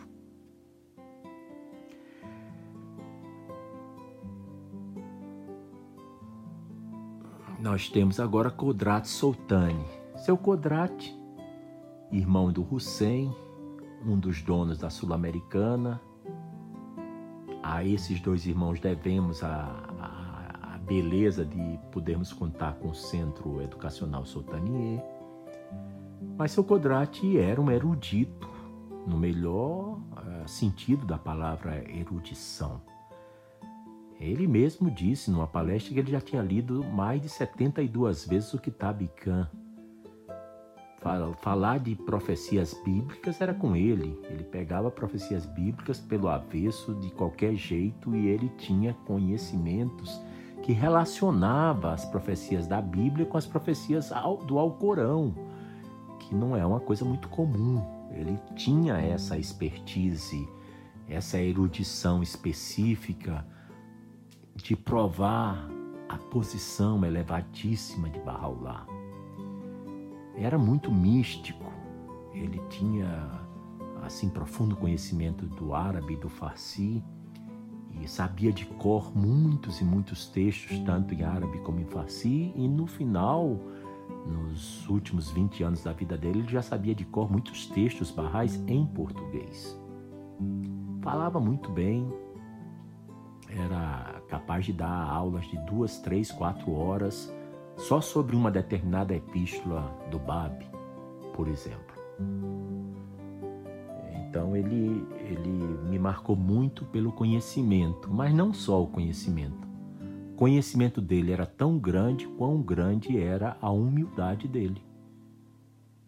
Nunca vi ele se jactando de que eu sei isso, eu sei aquilo. Puxa, vocês imaginem só que vergonha minha. Eu dava aula e tinha seu Codrate assistindo aula e até perguntando.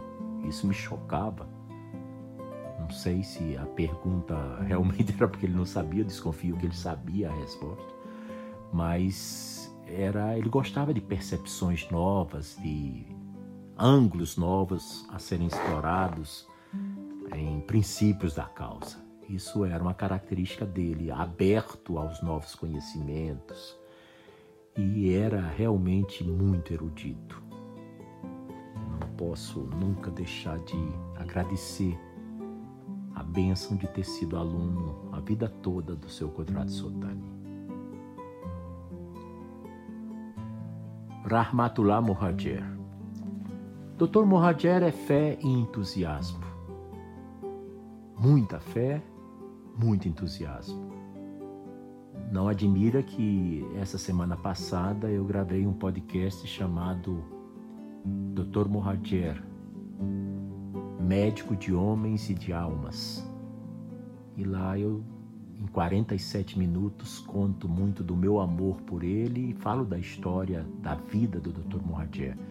Ele foi uma estrela brilhante que começou seu brilho na escuridão da Pérsia e deixou-se irradiar pela Ásia, pela Europa, pela África e pela América Latina principalmente. As Filipinas têm um trabalho maravilhoso que ele fez. A Bahia tem um trabalho fantástico. A Bolívia tem outro trabalho grande. A Índia, ele foi pioneiro na Índia. Foi algo extraordinário. O pioneirismo dele. Joguei frente escrevia cartas que dizia que ele, Rahmatullah Mohajer, era um verdadeiro pioneiro. Assinado por Shoghi Effendi dizendo isso, hein? Me marcou muito ter conhecido o Dr. Mohajer e as coisas que ele me disse. Raul Pavon.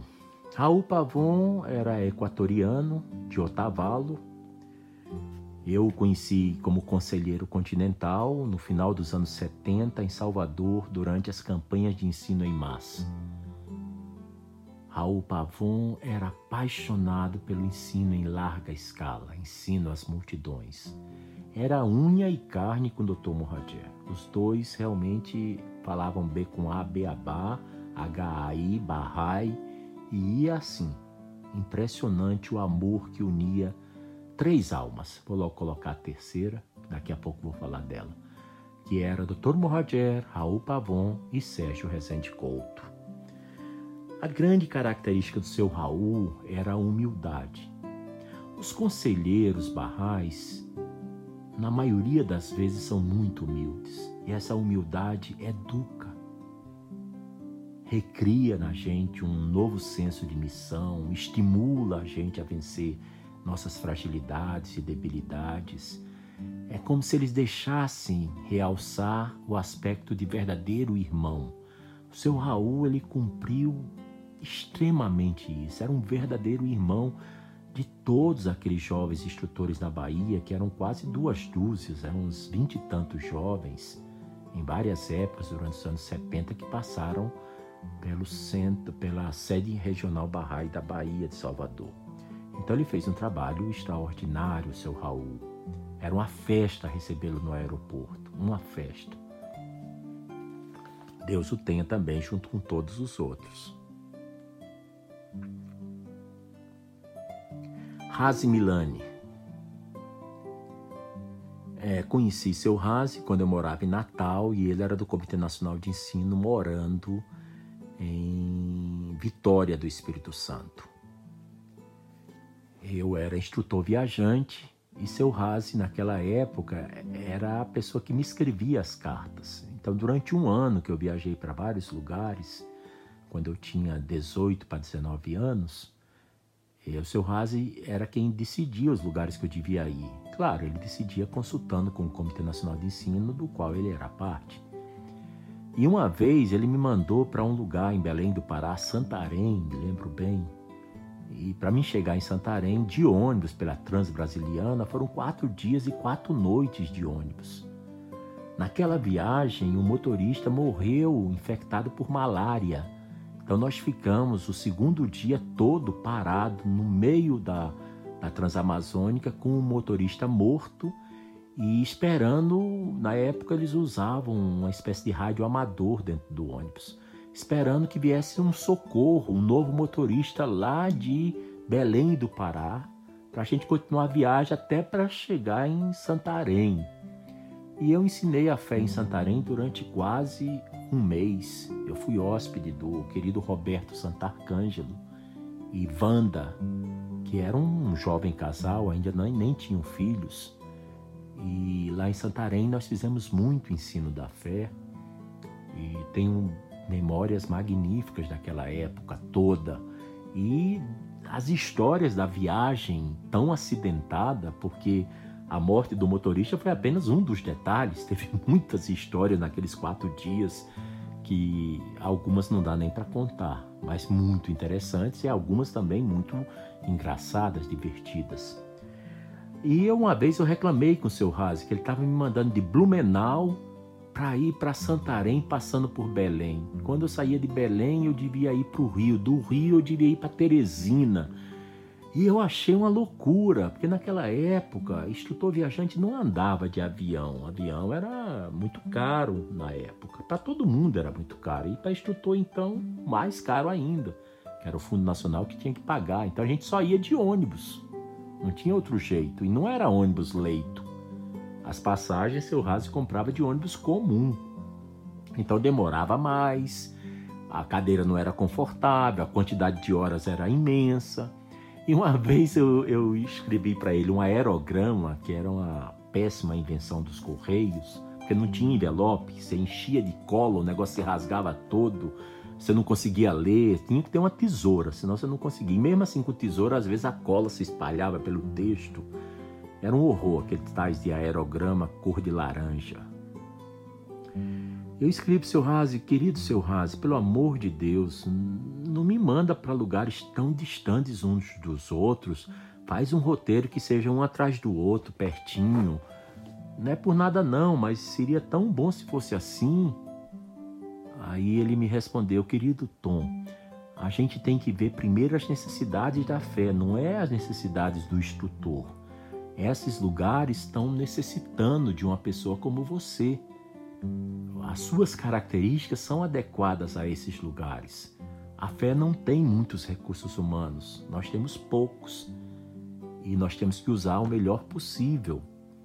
Então é como se eu fosse um jogador de xadrez e eu tenho que ficar mexendo nessas peças. Eu li e comecei a rir, eu me sentia um peão, realmente, onde seu raso colocava para um lado, colocava para o outro, colocava para um lado. A vida toda, muitos anos depois, né? Quer dizer, mais ou menos uns três ou quatro anos depois, nós viemos a servir juntos na Assembleia e por muitos anos também juntos. E eu sempre dizia, seu Razi, o senhor continua me colocando como peão no seu tabuleiro, hein, seu Razi? Agora junta essas peças, me põe mais perto um lugar do outro. Ele ria muito, ele ria porque ele se lembrava das histórias, né? eu, jovem instrutor muito imaturo, fazendo sugestões que não tinham nada a ver. Ele tinha poucos recursos e tinha muitas necessidades no país. Então queria mandar as pessoas. E, ah, o problema é que não tinha dinheiro para passagem de avião. E eu reclamava porque eu passava muito tempo viajando. Bem não chegava, passava três, quatro dias, uma semana, tinha que ir para outro lugar. E, enfim. Mas seu Razi era um profundo conhecedor da fé, um erudito também. Ele era o melhor contador de histórias que eu conheci no Brasil. Histórias barrais era com seu Razi. As histórias que ele contava eram com minúcias de detalhes, com emoção, da forma extremamente espiritual.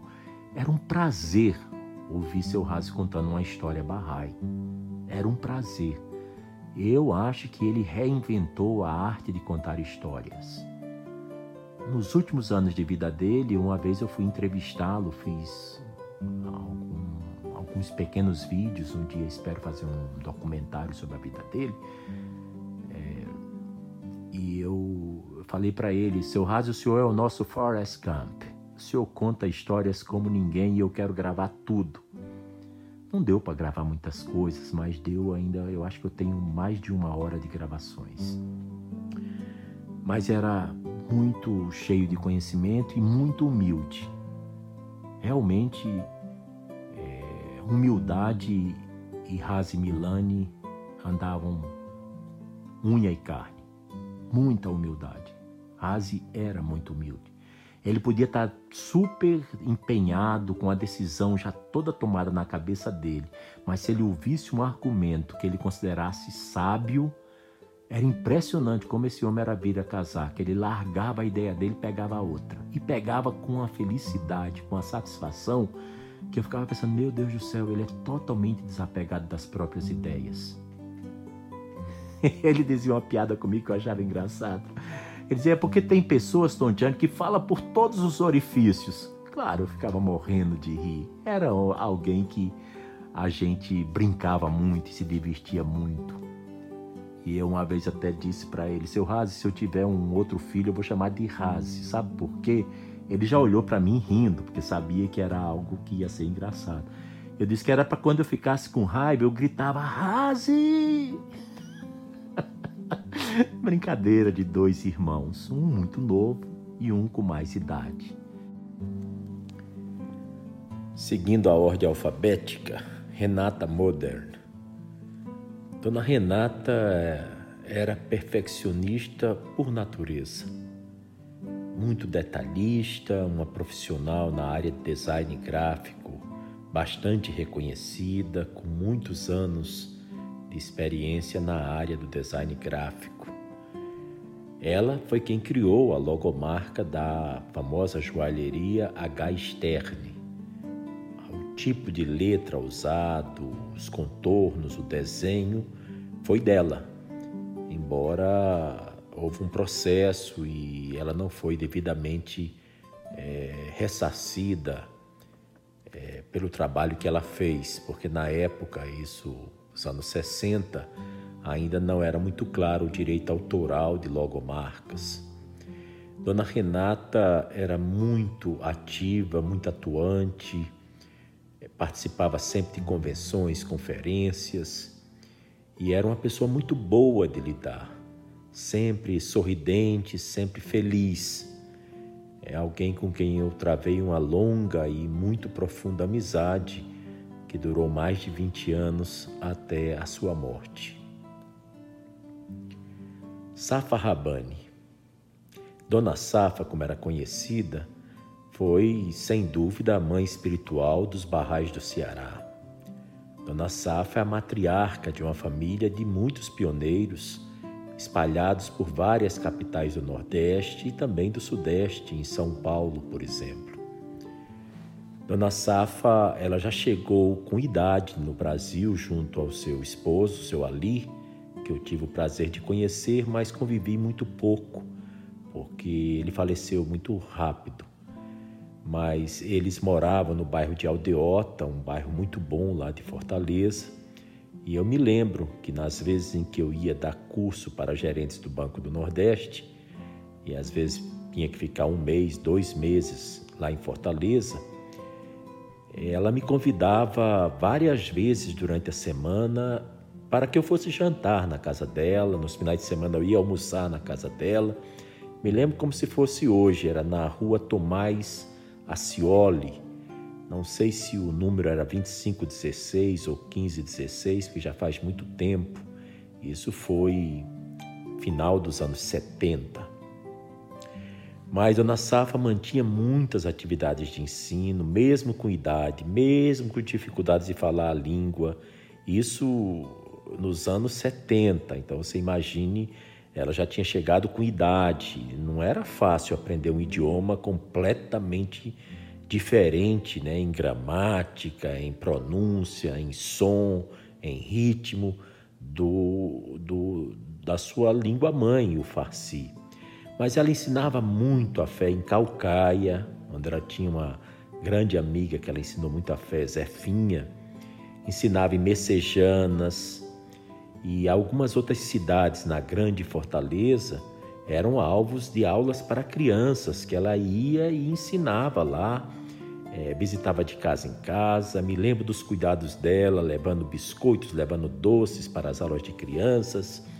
E era uma pessoa muito assim espiritual, muito voltada para pedir assistência divina e muito atenta, uma anfitriã realmente excepcional. Fortaleza, durante muitos anos, os barrais que passavam na capital cearense sempre tinham um pouso certo, a casa de Dona Safa. E tinha muitos farisaídes lá, muitas reuniões barrais lá, a Assembleia Local se reunia na sua casa. Enfim, eu tive o prazer de ir muitas e muitas vezes na casa de Dona Safa e fiz amizade com toda a família, mas era realmente impressionante a devoção e a atitude de servir a causa de Deus que Dona Safa demonstrou ao longo da vida. Sempre me foi uma pessoa muito exemplar, muito correta, muito determinada e muito firme em suas crenças. Até hoje, eu sempre que vejo o nome de Dona Safa, eu me sinto muito agradecido a Deus por tê-la conhecido. Muitíssimo mesmo. E esse espírito de Dona Safa e esse espírito do seu Ali, eles sem dúvida são carregados no coração de seus filhos espalhados como pioneiros em várias capitais, em várias cidades brasileiras. Todos são muito devotados, todos são muito servos constantes, fiéis, e é sempre é, uma família que está à frente de todo tipo de atividade da fé, tudo que tem a ver com os vários planos mundiais. Seda e vazia. Dona Seda nossa, era uma festa. Estar com a família dela, a família toda é muito divertida, a família toda é muito dedicada à fé, a família toda ama ensinar a causa, a família dela sempre tem esse espírito de pioneirismo à flor da pele. São muito camaradas, são muito engraçados, têm um senso de humor maravilhoso e toda a família de Seda e de Garon e Vazian tem as características da espiritualidade. Eles são muito atraídos às coisas do reino, às palavras sagradas, às orações, à história da fé. É uma família muito abençoada. Não sei se eu tinha mencionado, o seu Garon e Dona Seda, eles são armênios e vieram durante a Cruzada Mundial de 10 anos para o Brasil como pioneiros, ficaram em São Paulo ou interior de São Paulo também. É, Dona Seda, a esposa do seu Garon, era como os dedos e a mão. Eles se davam sempre muito bem, um casal muito feliz, divertido. Seu Garon muito bem humorado, Dona Seda também muito bem humorada. E os dois uh, eram anfitriães em sua casa, uh, muito, muito queridos. Eu lembro sempre da Dona Seda servindo como pioneira, participando de tudo que é atividade Bahá'í. Eu acho que não existia no vocabulário dela a palavra não.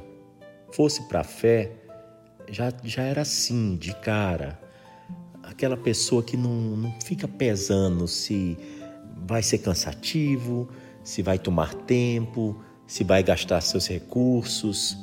A dona Seda, isso também era muito ligado com o seu Garon, era uma pessoa, era uma pessoa que sempre é, estava na ponta da linha, na frente, na vanguarda, é, já com idade, já uma matriarca, né? uma senhora já é, avó e bisavó, né?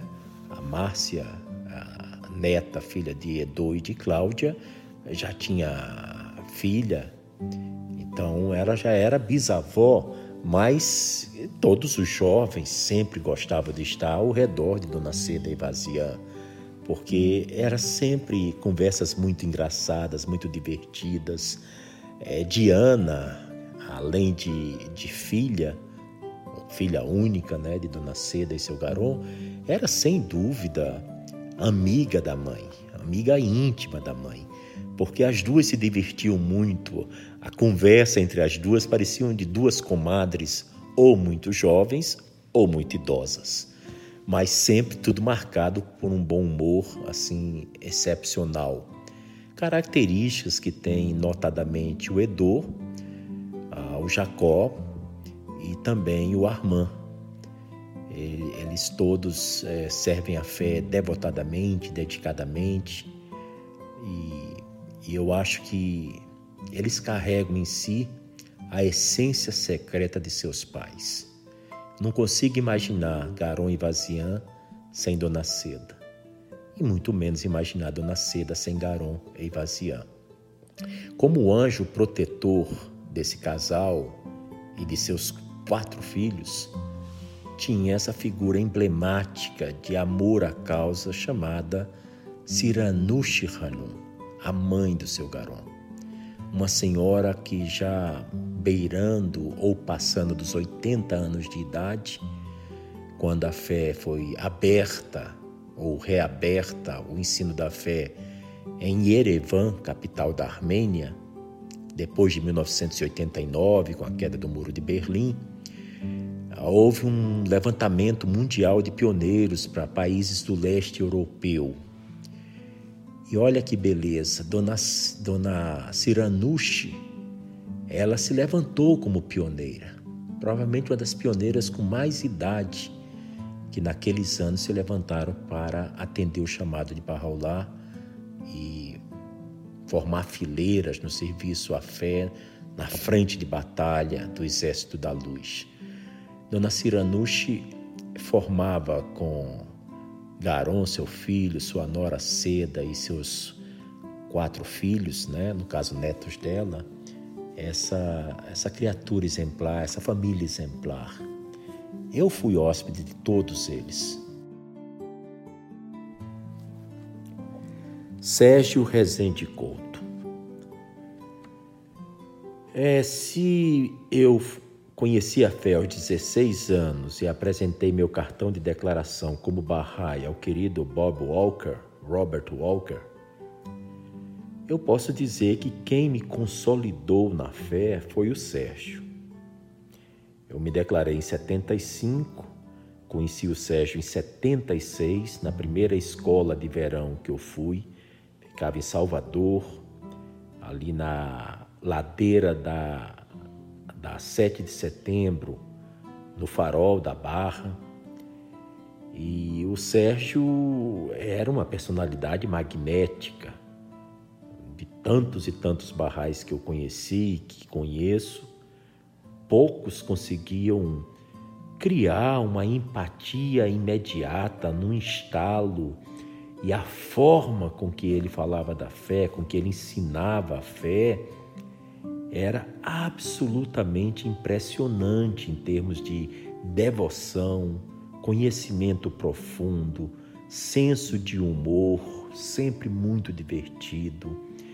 Ele fazia a gente amar Bahá'u'lláh de uma forma como nunca a gente poderia imaginar, que era, por exemplo, ter Abdu'l-Bahá como nosso melhor amigo do que até nós somos de nós mesmos, como diz a oração de Abdu'l-Bahá. Sérgio tinha uma relação mística muito profunda com as escrituras, um amor muito grande pelas figuras centrais e muito grande pelo amado guardião Shoghi Effendi.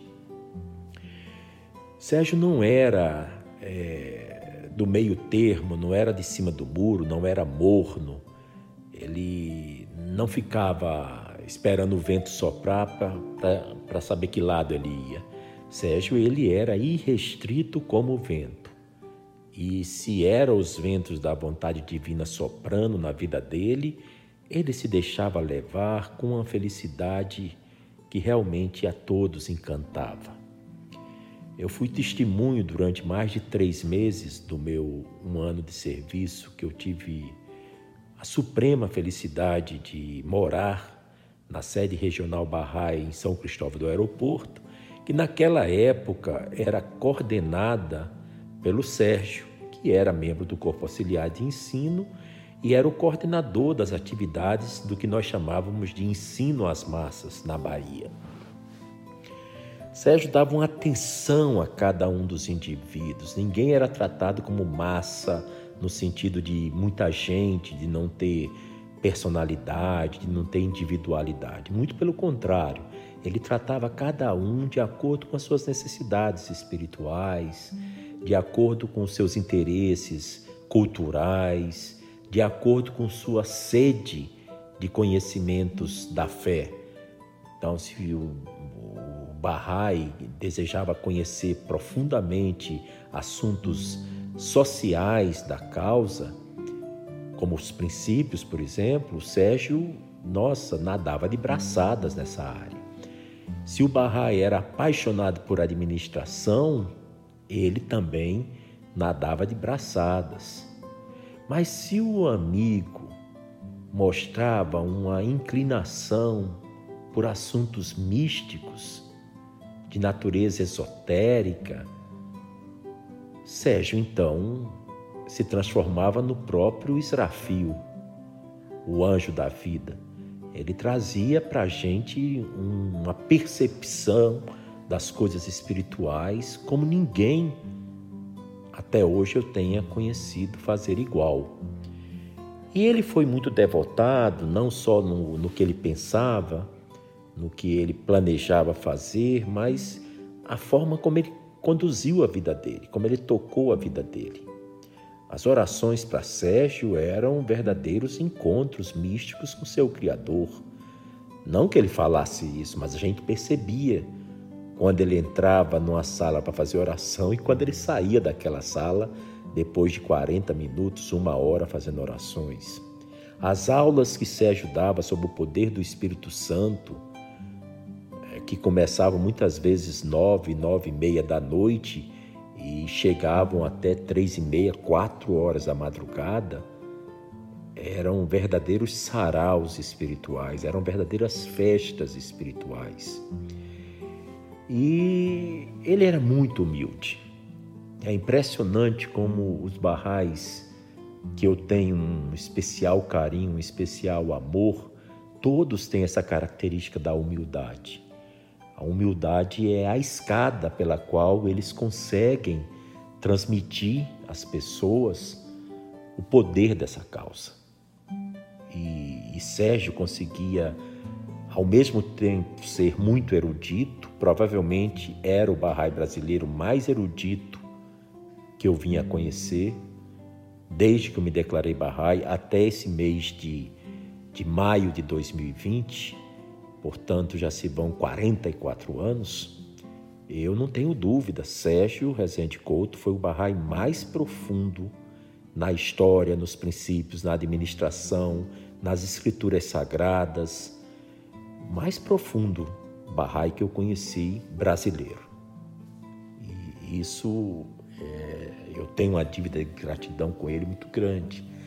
Então ele escrevia quando a gente tinha dificuldades, quando a gente estava em provações, ele dava o braço, ele sorria com a gente, chorava com a gente, orava com a gente, e tudo isso na camaradagem, sem nada de afetação, sem nada que soasse minimamente pouco sincero. A característica de Sérgio era sinceridade de alma. E a segunda era a pureza de intenção, que eu aprendi com ele esse negócio.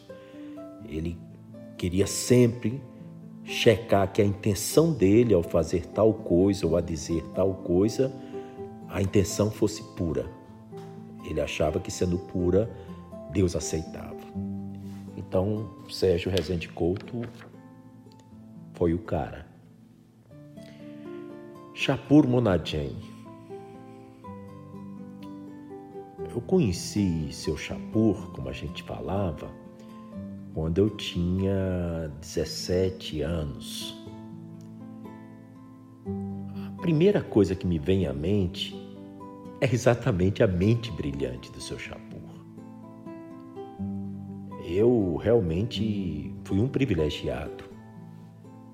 Ele tinha um jeito de selecionar textos sagrados barrais e, em especial, textos e cartas do amado guardião Shoghi Effendi de uma forma ímpar, muito singular. E as percepções que ele extraía depois da leitura desses textos, dessas cartas, eram sempre muito originais. Era como se a gente, mesmo já conhecendo um determinado texto, depois que seu Chapur Monadjem lesse aquele mesmo texto que a gente estava cansado de ter ouvido, de ter conhecimento, as percepções que ele compartilhava nos inundava a alma de felicidade, de alegria. Parecia que, que ele tinha percebido coisas que ninguém mais tinha percebido, e depois que ele falava, parecia tudo tão óbvio. Como que a gente não chegou lá? Como que a gente não captou isso? Agora, o detalhe é que ele, a par dessa mente brilhante dele, ele tinha uma profunda devoção à causa, muita humildade e era muito sensível. Seu Chapur, para se emocionar às lágrimas, não precisava de muito. Às vezes, uma imagem da Terra Santa o deixava em lágrimas.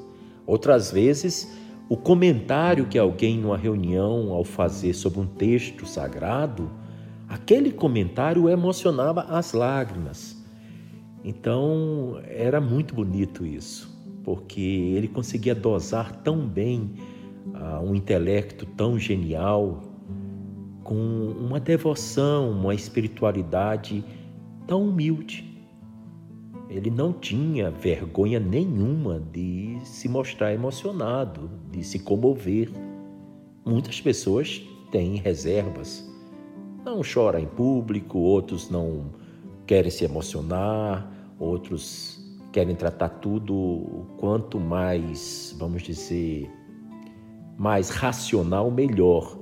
Mas o seu Chapur não, ele, ele era muito racional em termos de usar a mente no planejamento da causa, no planejamento das metas, é, na sistematização de processos.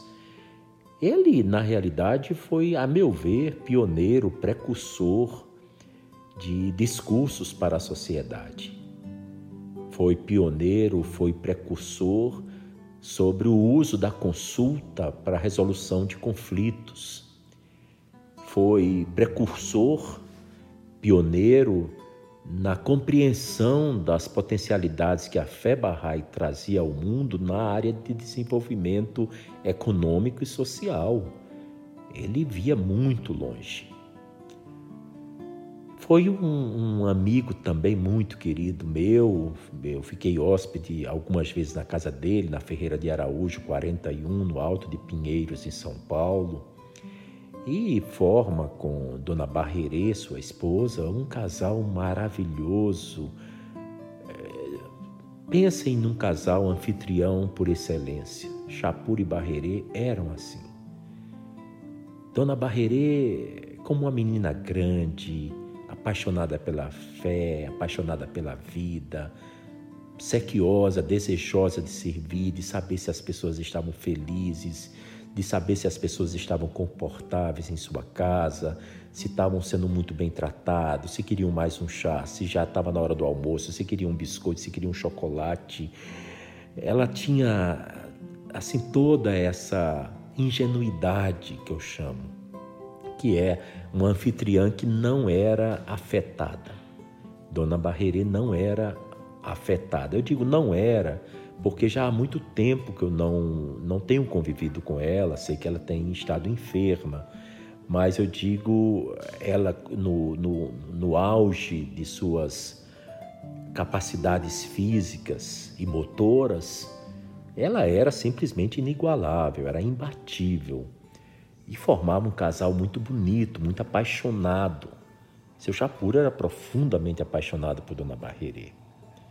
E até o último dia da vida dela, ele, a última vez que eu o encontrei, há mais ou menos pouco mais de um ano antes do seu falecimento em Maringá, o seu Chapur uh, se referiu a ela como a minha rainha. Era muito bonito. Eu fiquei muito comovido a última vez que eu o encontrei, que foi por ocasião do bicentenário é, de Barraulá, em outubro de 2017.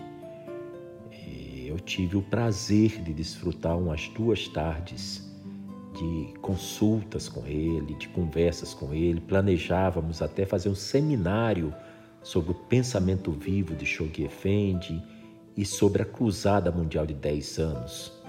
Raquel e Hamid Mortadi estavam presentes numa dessas duas ocasiões a que estou me referindo. Mas todas as pessoas que realmente é, é, conhecem o seu Chapur dificilmente deixariam de pensar como eu penso. Dificilmente deixariam de render louvores pela mente bem treinada, pela humildade, pela emoção, pelo jeito de ser muito sensível, muito amigo, muito acolhedor. É um, um grande amigo mesmo, um grande. Mais do que ser um pai, era um verdadeiro irmão, independente da idade. Solange Aurora Silva. Ah, eu conheci Solange lá na Bahia.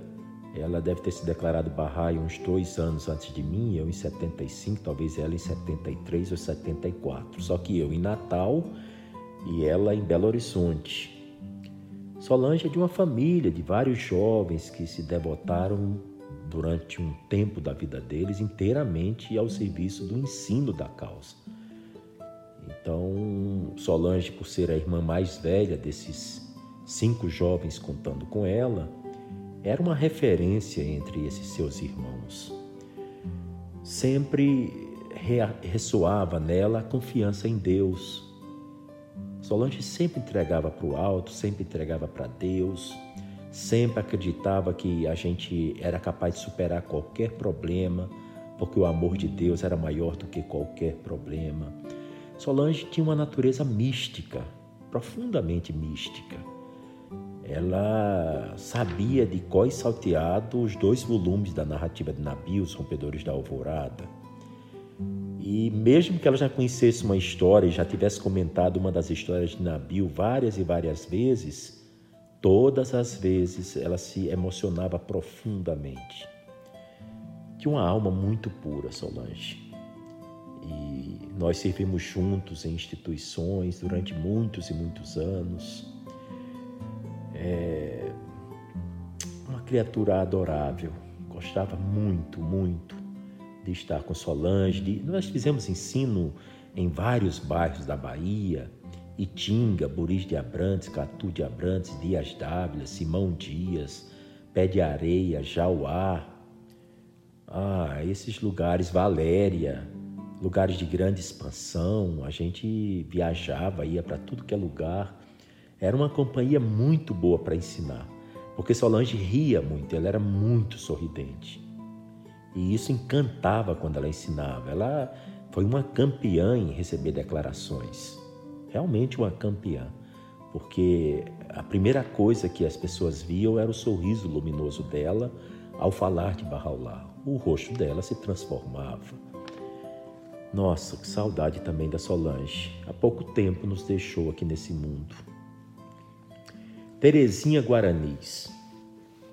Dona Terezinha é lá de Belo Horizonte, é uma espécie de matriarca muito humilde, numa casa muito povoada por homens, vários filhos homens e o marido, seu Guaranis, e só uma das filhas, que é Aninha Guaranis, que é jornalista, uma barraia muito devotada. Dona Terezinha, ela me marcou muito pela constância dela. Sempre foi uma criatura muito constante. E a capacidade dela de sempre ter uma palavra gentil e bondosa para dizer. Ela era contrária aos extremos, aos excessos. Ela tinha uma pureza original de falar as coisas que ela sentia de uma forma tão doce, tão delicada, que a pessoa achava que era só com ela que isso acontecia. E a hospitalidade dela, eu estive na casa dela, tanto em Belo Horizonte como em Uberlândia, que é onde ela veio a falecer e servindo como pioneira lá, era sempre uma festa. Ela sempre é, tinha uma devoção especial a Abdu'l-Bahá, um carinho muito grande com os barrais visitantes. Ela se interessava em saber qualquer coisa que qualquer pessoa pudesse lhe ensinar.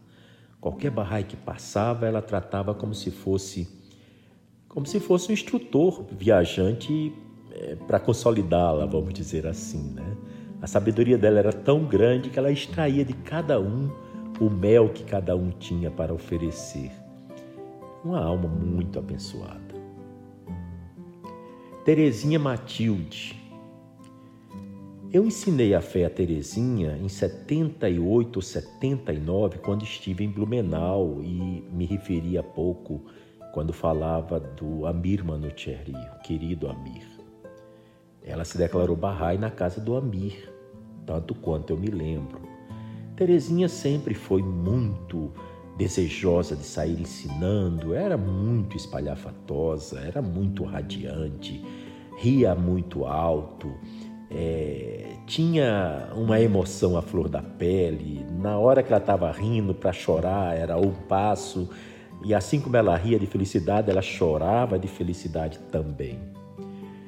Terezinha se declarou barra então em final dos anos 70, participou desde então de tudo que é convenção, conferência, projetos de ensino. É, depois serviu muito a fé em Florianópolis. Tinha uma filhinha tem uma filhinha linda, Luciara, que agora é enfermeira nos Estados Unidos. E nos últimos anos, talvez mais de 10 ou 15 anos da sua vida antes de falecer, Terezinha é uma barraia muito ativa em uma cidade pequena nos Estados Unidos. Ela veio a se casar com um barraio norte-americano. Barraio eu não tenho muita certeza que ele é barraio, mas eu imagino que sim. E Terezinha, já com idade, é, conseguiu é, se graduar, fazer faculdade lá nos Estados Unidos, aprendeu a língua, dominou a língua, é, tem dois filhos já recém-formados, meninos jovens, atuantes na fé. A última vez que a encontrei foi na dedicação do Templo Barra em Santiago do Chile. Foi uma festa encontrar Terezinha Matilde. Ela abraçou, beijou, ela muito nostálgica, eu também. Começamos a relembrar nossas histórias de ensino em Blumenau em diante, em Florianópolis, no Rio de Janeiro, é, em Cabo Frio, em Nova Friburgo, que nós ensinamos juntos com Jamauro Zaganelli. E Terezinha muito amiga de Hélio de Almeida e Amélia de Almeida, os queridos da editora Barrai que eu já mencionei aqui. Pois bem, encontrei com ela então na dedicação do templo em Santiago, do Chile, outubro de 2016, e Terezinha estava com as botas assim que ia até o joelho. E eu disse, Terezinha, por que você está com essas botas de, de jardinagem? Ela diz: Ah, porque eu cheguei uns dias antes da dedicação, porque eu me ofereci para cuidar do terreno do templo, porque eu sabia que não tinham terminado tudo e tinha que carpir, tinha que tirar muito mato. E eu me ofereci, a gente criou uma equipe de várias mulheres e estamos há vários dias limpando todo esse terreno que é muito grande. Aqui a gente está perto do templo, mas o terreno é muito grande. E estamos fazendo um trabalho maravilhoso, limpando tudo, para já deixar preparado para futuramente tudo isso ser ajardinado. Pois é, essa era a Terezinha. Qual foi a, a, a surpresa quando eu recebi a notícia por Facebook de Roya Manucherry, filha de Amir, que mora em Stuttgart, na Alemanha, dizendo que ela estava eh, internada no hospital, depois ficou em coma e depois veio a falecer com câncer. E então aquele turbilhão de imagens me veio à mente. Nossa, uma criatura que não era só desse mundo, era metade do outro mundo, metade desse mundo, e agora está completamente no outro mundo, no mundo de Deus. Descanse em paz, minha querida. Chala Monachemi. Chala eu conheci criança filha caçula de Couros e Marisa Barrais, há muitos anos residindo em Belo Horizonte. E Tchala era sempre voltada para as artes, para a dança, já seguindo os talentos e a vocação, o chamado da vocação da mãe, que é uma exímia bailarina, uma exímia artista, a Marisa Monademi. Acontece que no início dos anos 2000, Chala sofreu um acidente de moto e faleceu instantaneamente de forma muito trágica. E isso comoveu o Brasil inteiro, porque era uma menina com tanto futuro pela frente, com tanta sede de viver, com tanta vontade de conquistar o mundo, cheia de ternura, de meiguice uma menina doce, realmente uma menina doce. E, e Tchala, ela, ela partiu cedo demais. Mas o pouco que ela conviveu com a gente deixou uma marca tão grande como se tivesse partido desse mundo já anciã. E, no entanto, ela partiu antes dos 20 anos. Turan Bartar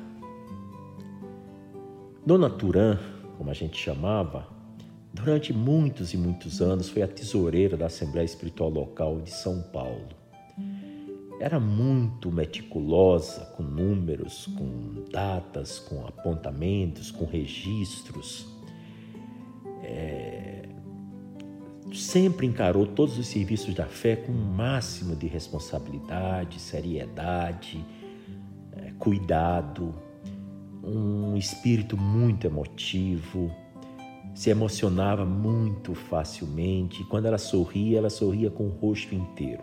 Sorria a boca, sorria os olhos, sorria o semblante.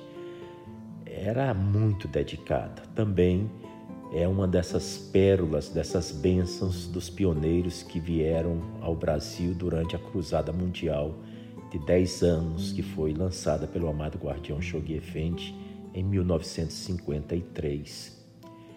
Ela era casada com Vali Bartar. Eu já vou até ultrapassar aqui um nome, porque T e V são muito parecidos na ordem alfabética. E Vali Bartar, para quem não se lembra, ele era de Isfahan. E Vali Bartar, quando jovem, devido à semelhança física, ele foi ator e, e atuou representando ninguém menos do que Badi, o mártir de 17 anos que levou a epístola de Bahá'u'lláh de Aca para o chá da Pérsia, Nazirim de Chá, e que teve uma morte horrenda, uma morte cheia de dores e de suplícios, mas foi um mártir tão especial nos anais, na história da causa, que Barraulá se referiu a Badi como sendo o sal das minhas epístolas e também como sendo o orgulho dos mártires. Badi significa o maravilhoso.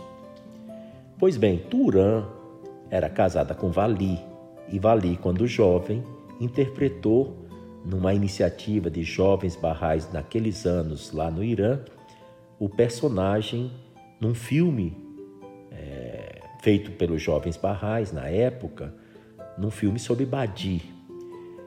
E o seu Vale, de uma forma ou de outra, sempre teve muito esse amor que me lembra muito Badi. Seu Vale sempre foi uma alma muito doce, leve. É, se existe light na, de, no aspecto espiritual, Bali Bartar era um Bahá'í light. Não pesava. Era simples. Era fácil de conversar.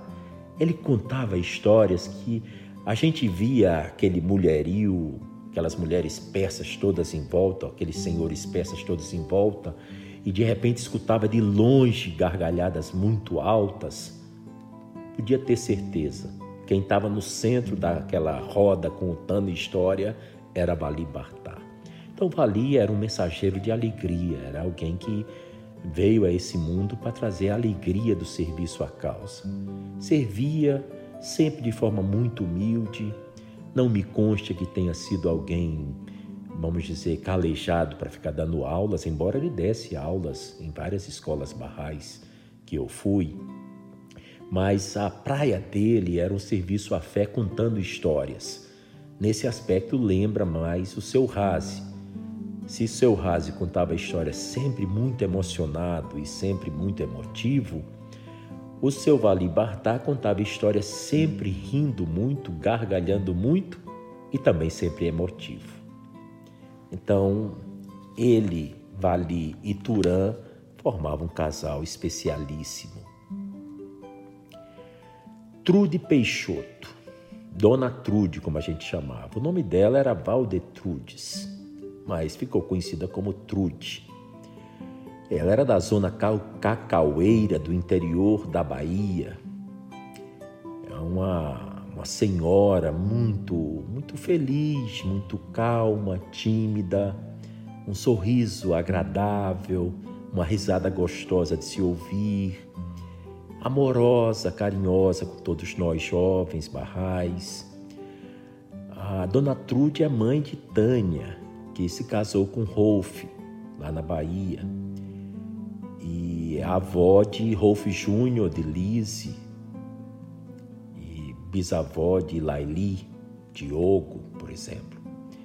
Dona Trude era uma alma muito afeiçoada também às orações, um senso de reverência muito grande. Às vezes que eu a encontrei lá na Bahia, é, nos intervalos entre palestras, uma aula e outra, era sempre prazeroso conversar com ela, porque ela sempre tinha um jeito afável, um jeito espontâneo, é, brejeiro, uma pessoa tranquila. É, eu tenho muito boas recordações dela. Ela ensinava muito, assim, essa devoção sem afetação, uma devoção muito pura, muito sim, singela, muito sensível e muito querida. Eu lembro sempre da grande amizade dela com a filha Tânia e também com Mara. Mas eu me lembro mais nesse período com Tânia, porque Mara Trude é, residia em São Paulo. Então eu me lembro mais a relação de profunda camaradagem, cumplicidade existente entre mãe e filha, nesse caso entre Trude e Tânia. Era uma alma muito preciosa, que Deus a tenha também junto com todos esses. Valber Garcia, Valber Gonçalves Garcia, seu Valber, como a gente chamava. Seu Valber é dos barrais brasileiros que eu conheci até hoje, provavelmente era o que tinha o melhor senso de humor possível.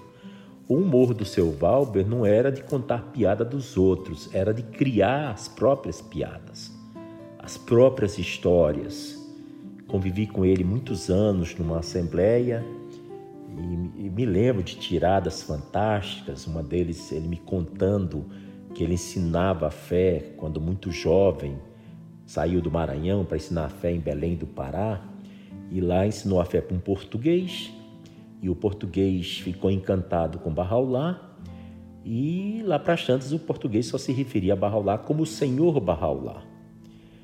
E depois, duas semanas depois, ele encontra com um português que ofereceu um fireside, né, uma reunião para ensinar a fé a vários outros amigos, é, manauaras, é, paraenses. E o, o português já estava se referindo a Barraulá como doutor Barraulá. E esse português explicava para o seu Valber que não deviam falar Bahá'u'lláh sem um título de autoridade antes, porque Bahá'u'lláh era uma sumidade, então ele dizia que tinha que se referir a Bahá'u'lláh como senhor, e agora já estava chamando de doutor.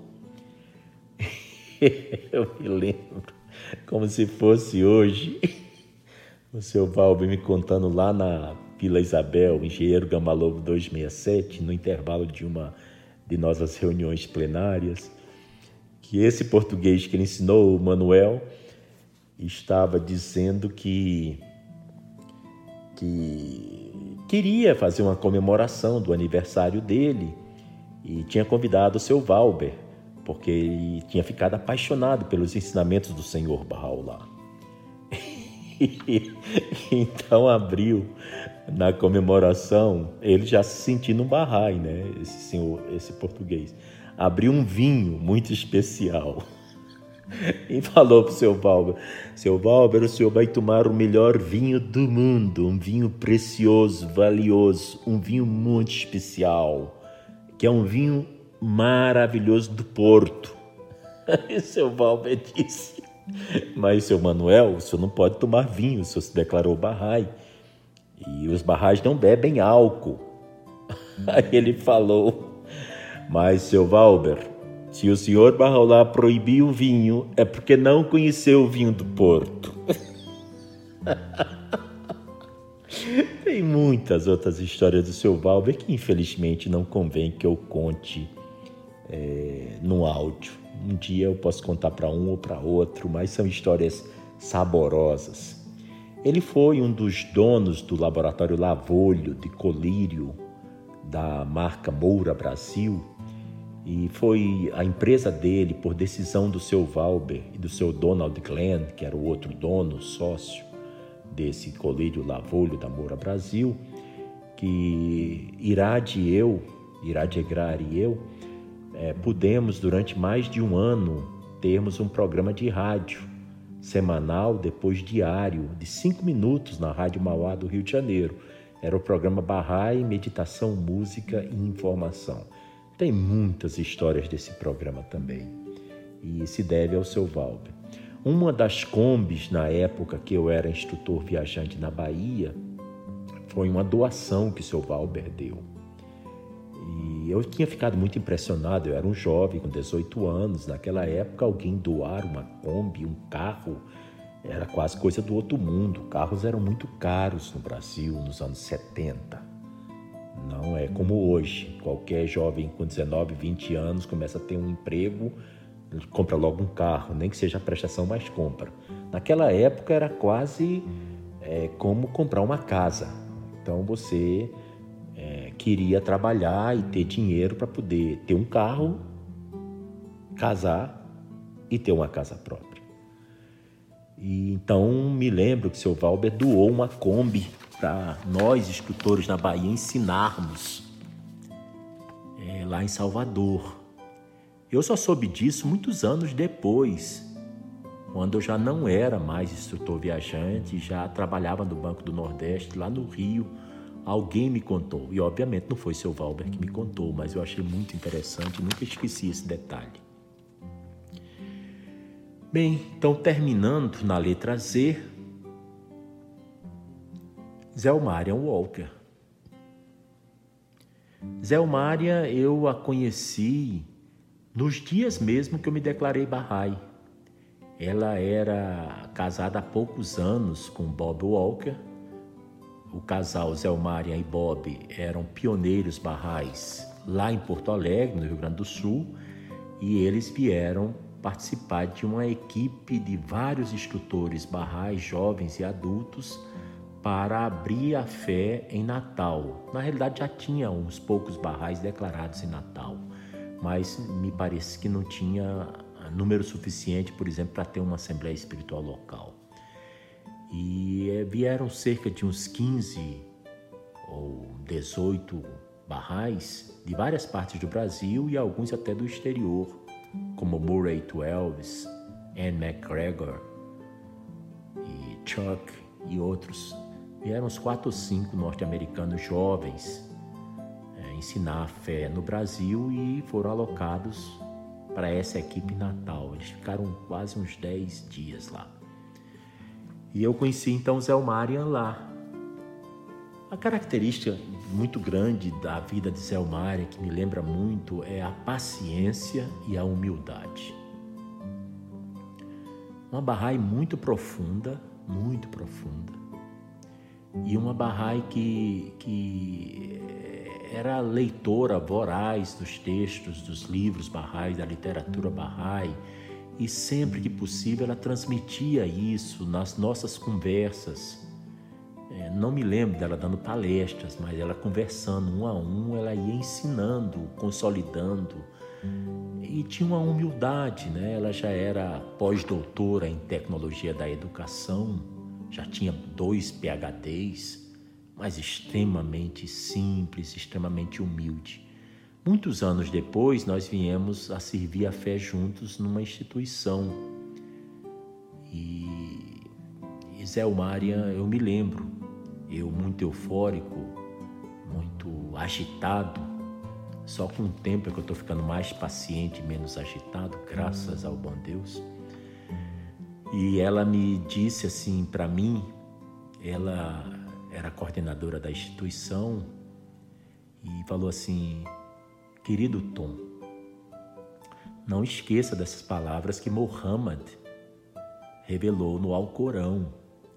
Be patient as your Lord is patient. Ou seja, ser paciente como teu Senhor é paciente. Essa frase eu nunca esqueci. E vira e mexe, essa frase eu ouvi de Zelmária mais de 30 anos.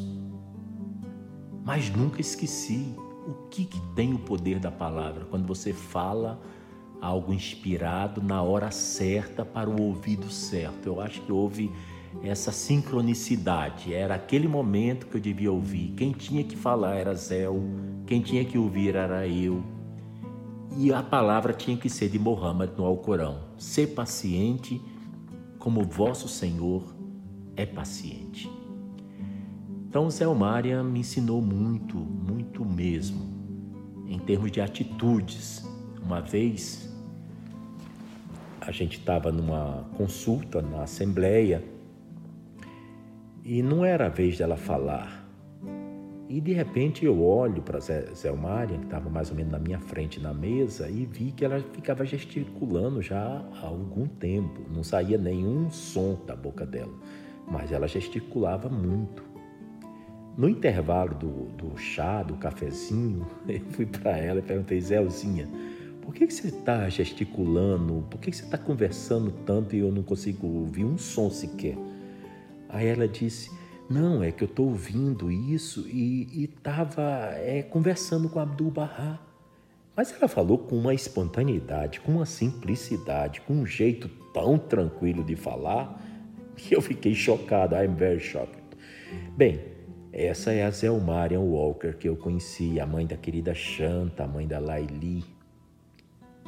É, é uma, uma pioneira abnegada, é afrodescendente. Eu vi ela várias vezes me contando quantas vezes ela foi vítima de racismo explícito lá nos Estados Unidos.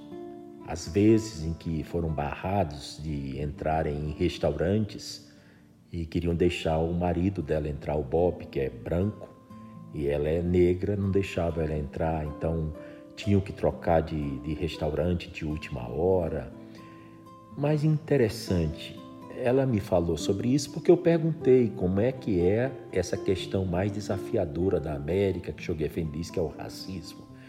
Por causa dessa pergunta, ela me contou uns cinco casos que aconteceram com ela, de exclusão, de racismo mesmo, de dor no coração.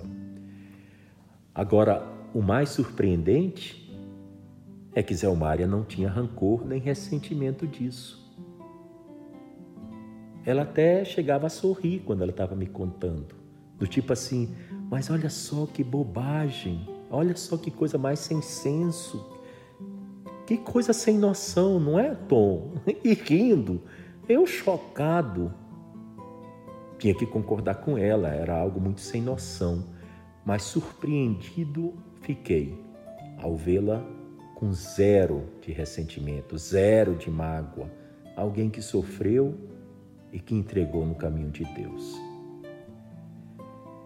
Então, esses são os meus mortos queridos, que eu tenho feito orações devotadamente, diariamente, desde o dia 16 de março último, quando nós estamos confinados dentro de casa para nos proteger do Covid-19, do vírus do coronavírus. Eventualmente eu lembro de outras pessoas, mas esses eles entram meio de gaiato na minha listagem. E eu tenho também todo dia uma segunda lista, que são os parentes, né? Que eu faço orações, eh, são orações separadas. Essas orações são as orações dos meus irmãos, da minha família Bahá'í, e a outra são orações da minha família Bahá'í, biológica, e da minha família biológica, que não é Bahá'í. Então são tios, avós, é, primos, primas. É, são orações principalmente para os meus avós e principalmente orações para os meus pais e os meus três irmãos, Venâncio, Abraão e Lana. Então concluí essas coisas e foi prazeroso ficar lembrando desses rostos todos. E todo dia, quando faço orações, tudo isso me vem à mente. Claro, aqui é um, alguns excertos apenas.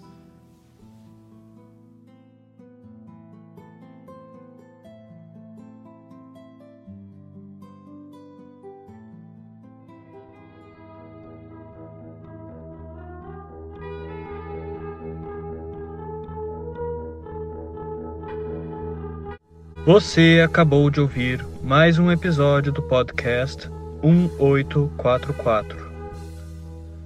Agradecemos sua audiência e lhe convidamos para ouvir nosso próximo episódio semanal. Apresentação e comentários: Washington Araújo. Trilha musical composta por Ian Garbinato. Vinhetas: Diogo Garbinato.